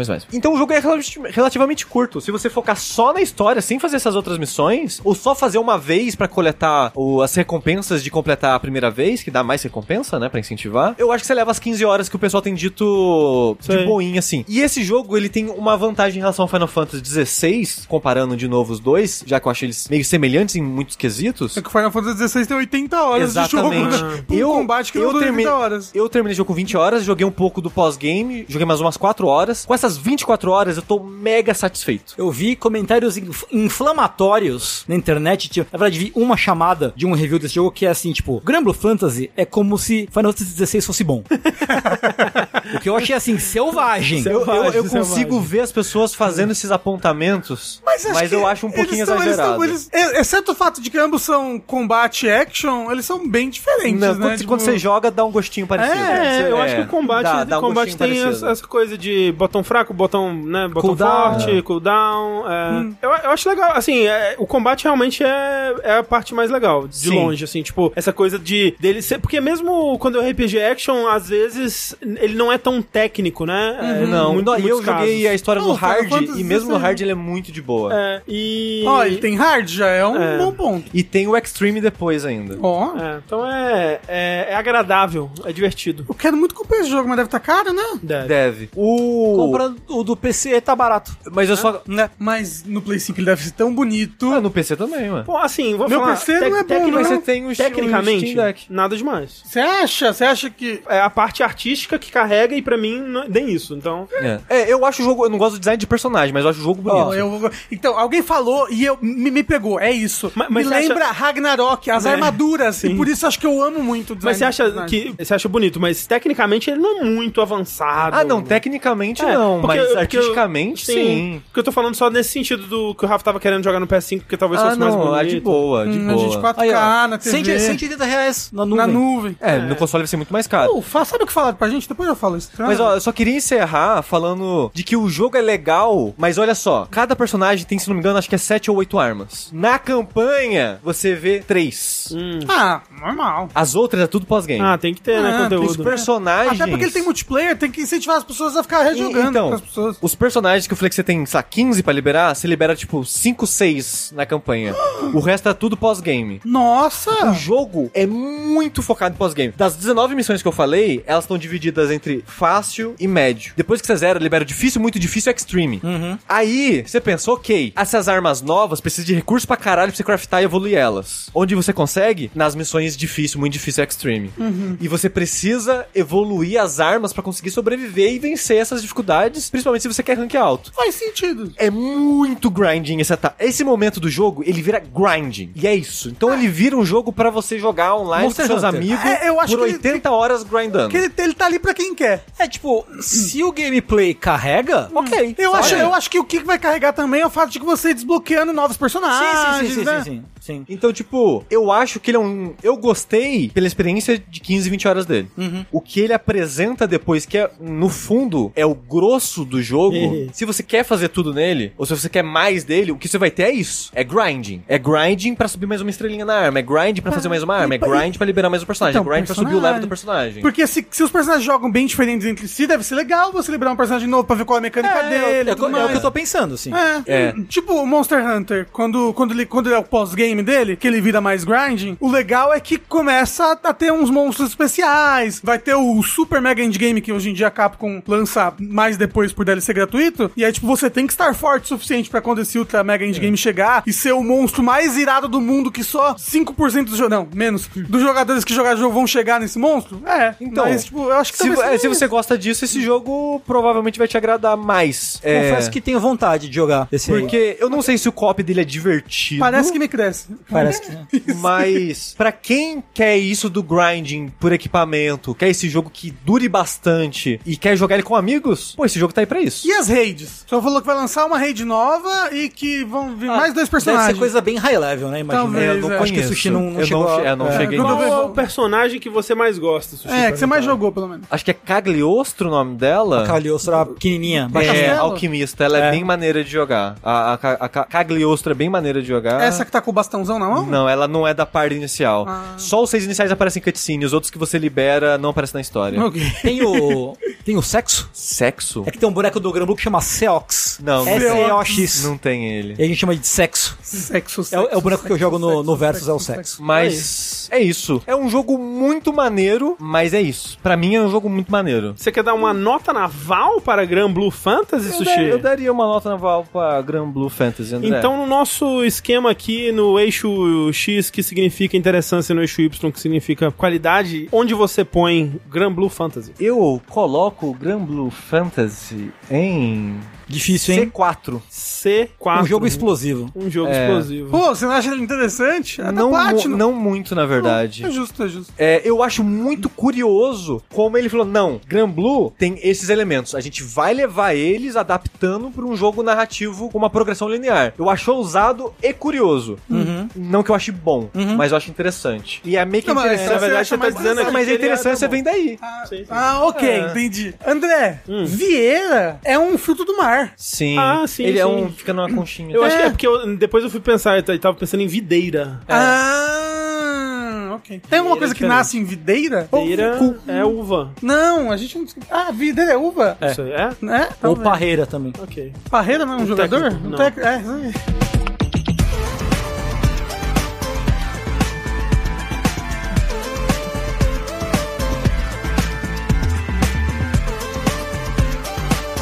é. Pareça, Tengu, nós temos mais um jogo para comentar nesse vértice que está curtinho. Puta merda! Puta vida. É, a gente jogou e eu joguei um pouco mais depois. A nova brincadeira da garotada aí, não sai da boca da criançada. é, Tekken 8. Tekken Né? 8. O fã de jogo de luta tá comendo bem. Tá, tá. Tá comendo muito bem. Tá uma era Street boa. Fighter 6 num ano, É. Tekken 8 no outro. E ambos muito bem recebidos, né? O próprio Gran Blue Fantasy versus 1.5. Rising. Mortal Kombat 1. Não. Er, tem que ter, sempre tem que ter um Mortal Kombat, né? É, mas, pô, a gente jogou. E eu queria saber, André, da sua avaliação como um, um- um novo comedor em É, Tekken. então, a minha história com o Tekken, como eu comentei naquela live, é que, tipo, eu joguei muito. O, eu joguei um bocado do Tekken 2 na época. Eu lembro quando o Tekken 3 lançou. Em E 1999. chegou, é, e le- chegou na, na locadora. E eu joguei muito do Tekken 3, né? E eu joguei. Né, eu não tinha PlayStation, então eu jogava sempre na locadora. Mas eu joguei o suficiente pra, tipo, ah, liberar Dr. Boskonovich, Gon, jogar o Mokujin. modo. É, Mokujin, jogar o modo. Tekken Force. Tekken Force, jogar É o o- modo vôlei de praia. É o 3 que tem o Gon? Sim. É. Foi esse que eu mais joguei, então, É, da então. minha vida. Só que, em todo esse momento, eu nunca me dispus, me interessei, ou sei lá, me até sabia que existia uma forma de entender de fato o Tekken, né? Eu só pegava o Ed e ama- apertava os botões aqui até alguma coisa acontecer e eu ganhar a luta. Idem. Isso me servia muito bem contra a máquina, né? Então eu nunca tentei avançar nisso. Quando saiu o Tekken 7, eu joguei, joguei a, a luta lá do Akuma contra o Heihachi, tinha as cutscenes, tarará, parará, maneiro. Tentei jogar alguma coisa fora isso, tentei, tipo, ah, vamos ver qual é de Tekken. Eu lembro que na época eu mexi o personagem e falei, não, isso aqui não é pra mim não. Tekken qual? O 7 de Sete. quando? O 7 saiu pra console em 2016, mas ele- ele é de Nossa. arcade de 2015. Nossa, eu achava que o 7 era mais recente. Não, é que Tem ele durou muito impressão. Quase nove anos de É, Tekken, nossa. sabe? Muito tempo, muito Quase tempo. uma geração inteira. Sim, ele é, ele é de uma geração Mas inteira. é. Ele teve mais ou menos a, a trajetória do Street Fighter, né? O 5 é de 2016 também, né? Mas é porque, não sei se entre o Tekken 7 e o 8 tiveram, mas tinha uma série diferente do Tekken, né? Tekken Tag, alguma É, coisa assim. teve é- antes do 7. Ah, ok. E um na época entre o 3 e o 4 também, não foi Isso, isso, É. isso. É, o Tag 1 é entre o 3 e o 4. É. Mas enfim, eu sempre apreciei de longe Tekken, Uhum. a- achei, é, achava divertido ver a final na Evo e tal, assim, mas nunca fui pra aprender, né? E aí a gente fez aquela. Antes disso eu tinha jogado um pouco do modo história, deixa eu falar mais sobre isso, mas aí a gente fez aquela live que o Tengu me deu uma, uma- um norte, assim, né? Um, um- Uma mentoria. uma mentoria pra, Coaching. É porque eu, eu acho que uma coisa interessante desses jogos, você entender o que, que é importante neles, né? Tipo, o que, que é importante pra eu aprender nesse jogo? O No- no que, meta. é, no que, que eu me devo atentar, o que, que é importante pra eu aprender, qual que é a base, qual que é o feijão com arroz, assim. O que, que eu preciso aprender primeiro, né? Tenho como falou, não, você pega isso aqui, é, aprende um combo, geralmente um combo de jogar no ar, né? Um combo de... Eu, eu fui de King, né? Então a gente tava olhando os personagens e, tipo, eu não gosto muito do design de personagem de Tekken, assim, a, Nem mai- eu. a maior parte dos personagens eu acho bem, bem ruim, na verdade.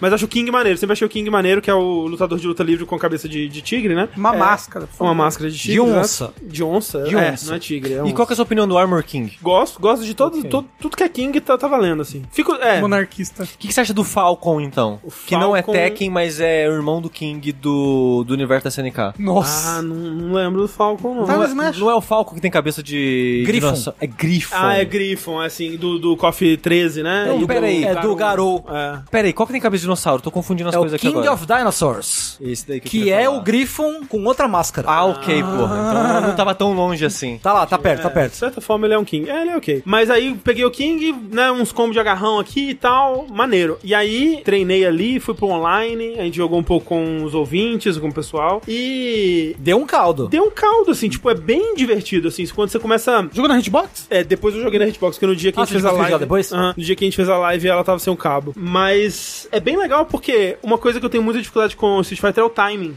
E o Tekken é menos de timing, né? Sim. Tipo, você consegue meio que. Tipo, Mortal Kombat, você consegue meio que discar o combo, né?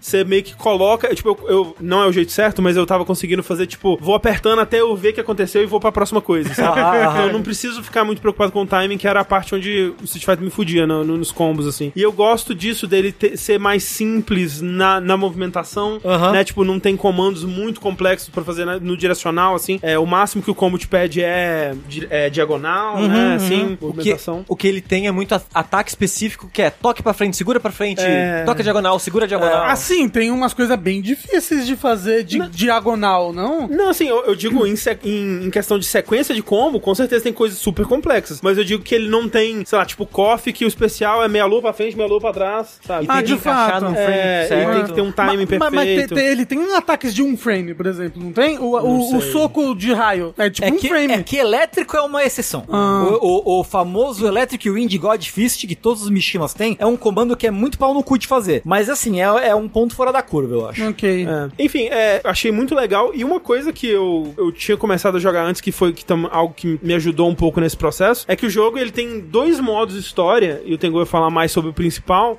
mas eu tô me. Eu tô focando, né? Eu tô dedicando meu tempo, e não foi muito tempo ainda, no segundo modo, que ele é meio escondido até, porque no, no menu principal você tem, você tem uma mamilos, lista. tem é, tem mamilo. mamilo, tem o mamilo do Kazuya, e tem uma lista das atividades principais, assim, que mais podem chamar sua atenção, né? Ah, tem um online, tem um modo história e tal. E ali tem um arcade quest, que, tipo, se você não sabe o que que é, você talvez nem clique pra ver, pra Passa meio Passa despercebido, meio né? despercebido. Que é um segundo modo história, onde você cria um avatar meio Xbox 360, assim.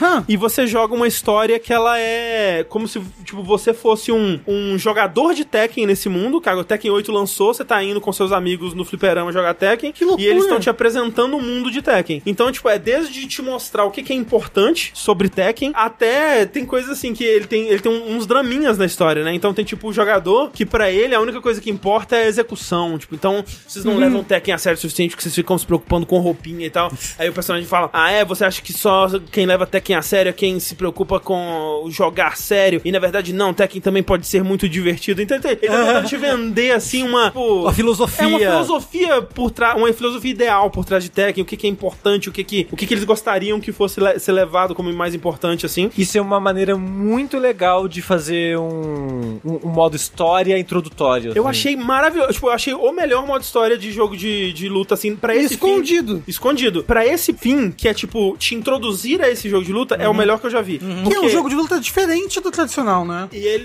Apesar dele ser tradicional pra caramba. Você tem esse amigo seu que tá te apresentando ao básico, né? Então ele fala assim: olha, primeiro movimentação, né? Então é, é assim que se movimenta e tal, testa numa luta. Ah, agora eu vou te ensinar a dar um combo que joga o inimigo pro ar. E aí ele te fala: olha, testa esse combo aqui, treina ele. E aí ele te dá uma luta que, assim, a IA do inimigo que você vai enfrentar, ela é feita pra você conseguir testar esse- essa parada, só que com um pouco de resistência, pra você ir aprendendo. Então, aos pouquinhos, assim, ele vai te colocando as coisas. Então, é. é ah, agora é o. é, você vai aprender defesa, você vai aprender agarrão, você vai aprender como usa a barra, né? De. de não é rush, é. Rage. Rage. Como você lida com essas ci- circunstâncias aqui. E aos pouquinhos. Então, cada coisa que ele te introduz, ele vai te dando um espaço pra você experimentar com ela. Eu achei muito, muito impressionante que esse modo exista, assim. Porque o Street Fighter 6, ele meio que tenta fazer isso com o modo World Tour dele lá. Aham. Só que não funciona tão bem assim. Não, não, não gostei tanto. Em especial porque você não tá jogando com o personagem Street Fighter. Você tá montando meio que um Frankenstein de golpes, assim. E nesse eu sinto que, tipo, não, o que eu aprender aqui eu vou conseguir usar diretamente nos outros modos. É com um boneco que eu já queria usar desde, É, desde sempre, exato. né? Então, tipo, eu senti que eu tava perdendo tempo jogando o World Tour do, do Street Fighter porque eu não tava jogando de fato com o Ken ou com sei lá quem que eu ia jogar. É que eu acho que a intenção é um pouco outra também. É, É, uma ele- intenção ser mais um modo aventura É, mesmo. ele é né? mais ele, ele é mais envolvido, né? Assim, ele tem mais coisas envolvidas nele. E esse é mais simples. Ele é mais uma introduçãozinha assim. Mas eu tirei muito mais valor desse modo arcade quest do Tekken 8, viu? Eu gostei muito mesmo. Tipo, eu achei muito muito inteligente e assim, espero que outros jogos copiem. Ele tem um negócio de comando simples. Tem. Que você e eu posso jogar esse modo momento. com, com comando simples também? Pode. Ele vem como padrão no L1. Depois eu, eu coloquei outra coisa no L1, mas que eu tô tentando aprender a jogar no, no modo clássico. Só explicar, esse comando simples, Rafa, você ativa durante a luta. É, você pode ativar a qualquer momento. Oxi, como assim? De ativar. Ah, você apertou L1, agora os seus botões são o comando simples. Apertou de novo, agora é o comando clássico. Caramba! É. E aí o comando simples dele é tipo: quadrado é um combo no chão, triângulo é um combo aéreo, X é tipo um parry, e aí bolinha não sei o que, que é. O, o lance é que ele te limita muito mais É. do que o moderno te limita no City 6. Ah, Bem mais limitado. Achei que era, tipo, equivalente. Não, não. Ele é bem limitado, o, o, o comando simplificado. Então, assim, é aquela coisa, né? Que eu- o mesmo problema com o Street Fighter. Vou continuar? Não sei. Gostaria. Tô me divertindo bastante. O modo história você terminou? Então, não, mas eu tenho. Eu terminei É. e é uma é uma é uma zoeirinha tão gostosa assim. O bagulho não tem completamente nenhum compromisso com a realidade, assim, nem, nem com a verossimilhança nem nada do gênero. Ah, mas nunca teve, né? Não, por isso que é bom. É, Então, o 7 exatamente. também é um absurdo. Sim. É, mas que o modo história do 7, ele é bem mais simplificado, né? É, sim. O 8 ele tem muita cutscene, tem O do 8 parece mais. Tipo, o, do, o modo história do 8 me lembra um pouco uma coisa mais Mortal Kombat. É. Ou até o que eles tentaram fazer com o Akuma vs Heihachi, assim, no, no 7. Mas o 7 também tinha cutscene, tinha historinha. Mas Mas o ele jogo parece ter mais investimento. Ele é mais simples, é mais simples. O do 8 ele é mais, mais ambicioso, eu acho, de certa forma. Mas ó, o do- tudo que eu sei do modo história do 8 foi o que eu vi vocês jogando na live que vocês fizeram. E eu achei muito legal as cutscenes durante a luta. Exato, ter, ter uns Quick Time Event, É, umas é, coisas, tipo. Cyber Connects aí, é, um, um final de luta forçado pela história, É, assim, mano, né? no, no fim do modo história, o Jin vira um anjo e vai lutar contra o Kazuya Ah, num meteoro. Putz, eu vi o pessoal zoando isso no Cara, é- Twitter. é muito bom, Tipo, cara. a mãe aparecendo, falando, não, você é um demônio, aí vê a mãe, aí vira Isso, anjo. cara, é tipo, é- vale muito a pena, cara, porque é muito zoeira, muito galhofa, assim. De, de quem é Tekken? É da Namco? É Namco, não, Bandai Namco. Não é longo, é curto o modo história, acho que tipo duas horas você termina ele. sabe? Sério? É, é bem curto. Nossa, então vou É bem, jogar, é bem, então. tipo, duas, três horas, sei lá, no máximo. É bem curtinho e vale a pena fazer as histórias arcade de cada um personagem também, que são tudo um sinal meio zoeira também. Estilo Tekken, como sempre foi, né? Mas... Mas o que, que você tá achando dos sistemas, Tengu? Cara, eu tô achando muito bom, assim. Eu acho que ele é um Tekken muito acessível, assim. É, não só pelo esquema de comando simplificado, mas a própria mecânica de, do hits, né? Que é outra barra que eles, que eles colocaram nesse jogo, que é tipo, todo personagem tem um, um golpe de hit, que adiciona o hit, e um especial de hit quando a barra tá ligada. Esse hit, você ganha golpes mais fortes e que dão dano de chip, né? O dano que atravessa O bloqueio. ah, o bloqueio, eu acho que ele regenera também um pouco da sua vida. Eu acho. E eu acho que ele. Isso já é, tipo, você ter um, um especial num botão já é uma coisa bem legal, em termos de inclusão, assim, né? É. É, eu vi gente reclamando que esse botão pode levar as lutas a terem sempre o mesmo ritmo, Hum. né? De ter sempre, sempre pessoas sempre vão usar o especial de hit no mesmo momento. Eu não sei, não tô, não tô acompanhando o mundo, tem que, ver, tem que ver como é que o jogo vai se desenvolver aí. Eu gosto no médio que prazo. você tem um comando que você ativa, né? E aí ele vai dar um golpe, alguma coisa assim. Mas eu imagino, né? Eu só joguei com King, mas tem, ele tem também um, um, um jeito de ativar num combo, né? Uhum. Então é, é legal porque é um jeito mais seguro até de ativar, porque você Sim. só ativa se você continua o combo, né? Sim, E aí sim. você continua, faz aquele primeiro ataque no combo, Uhum. e aí você tem essa coisa de tipo, tem esse outro, esse outro especial que agora tá disponível pra mim, mas se eu usar ele acaba a barra. Então eu tenho que Aham. encontrar um momento ideal pra usar ele, que não é no começo demais, mas se eu deixar pro final demais eu também talvez perca a oportunidade. Uhum. Então é interessante assim. E aí quando você tá com pouca vida, começa o raid, né, que é Isso. que o hit é um brilho azul e o rage é um brilho vermelho. E aí esse raid tem um especial que é tipo um ultra Um especial assim, de né? verdade, Um especial né? é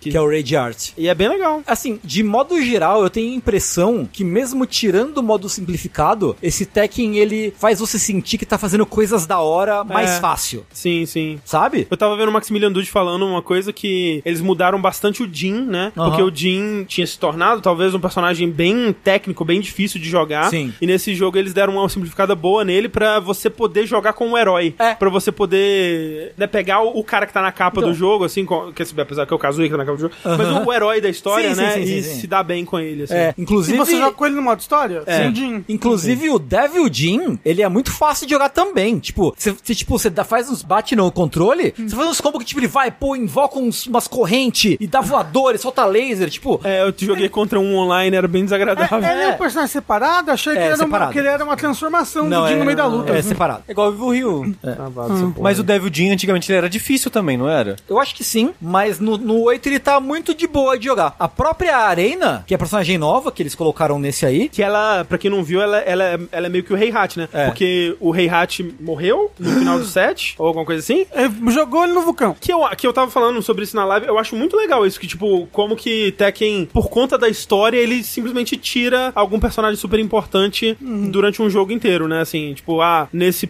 nesse Tekken aqui não tem por que ter o Kazuya. Então não tem o Kazuya, simplesmente. É... E aí, nesse, não tem o Rei Hat, mas tem uma personagem que é no estilo Rei Hat, né? Isso. E por que que não tem o Ed Gordo? Que ele vai vir na Porque vai ser DLC. DLC. Que absurdo, só porque é o melhor personagem, É o primeiro, vai cobrar ser o primeiro ele. DLC. É, tá faltando alguns personagens, né? A Sim. Christie. O Ed, o Ganryu, que é o lutador de sumo, que ninguém lembra dele. É, tem bastante. Moço de madeira. Akunimitsu, Mokujin. Mokujin. Tem mais, com certeza tem mais, não tô lembrando agora. É, é, no, é no Tekken que também tem... Ah, não. Ana. A Ana, não tem, só tem a Nina. Como é que chama o Steve? Não, Steve. O Steve tem, que é o boxeador. Bob. O Bob. Tem, o Bob. tem um cara que parece o Yoshimitsu. Do... Tem o Tem Yoshimitsu. o Yoshimitsu. O Yoshimitsu é Tekken também. Ele também é Tekken? Yoshimitsu é, É do originalmente Tekken. Isso do que eu ia Tekken. falar. É porque ele é é Soul Calibur. Mas Ele ele, aparece primeiro no- no Tekken. Ele, é- ele é um Tekken. convidado no Soul Calibur. É. Não, pera, então eu tô confundindo com um outro que também é do Samurai Showdown. Ah, o Ra- Raul Maru, você queria dizer? É, o Ramaldo também tem um Não, Soul é Calibur, Soul né? Calibur, é. É, mas o, o Raul Maru nunca teve no Tekken. Tem algum Não. parecido? Não, não. Não. Espada, né? Espada não tem muito. no- Não, mas tem, lugar. tem um moço do, no- do Samurai Showdown que tem, no, que tem no último Soul Calibur também. Halmaru. É, ele, ele não tem é, nada tá com. Tekken. E ele não tem no Tekken, Não, tá bom. não.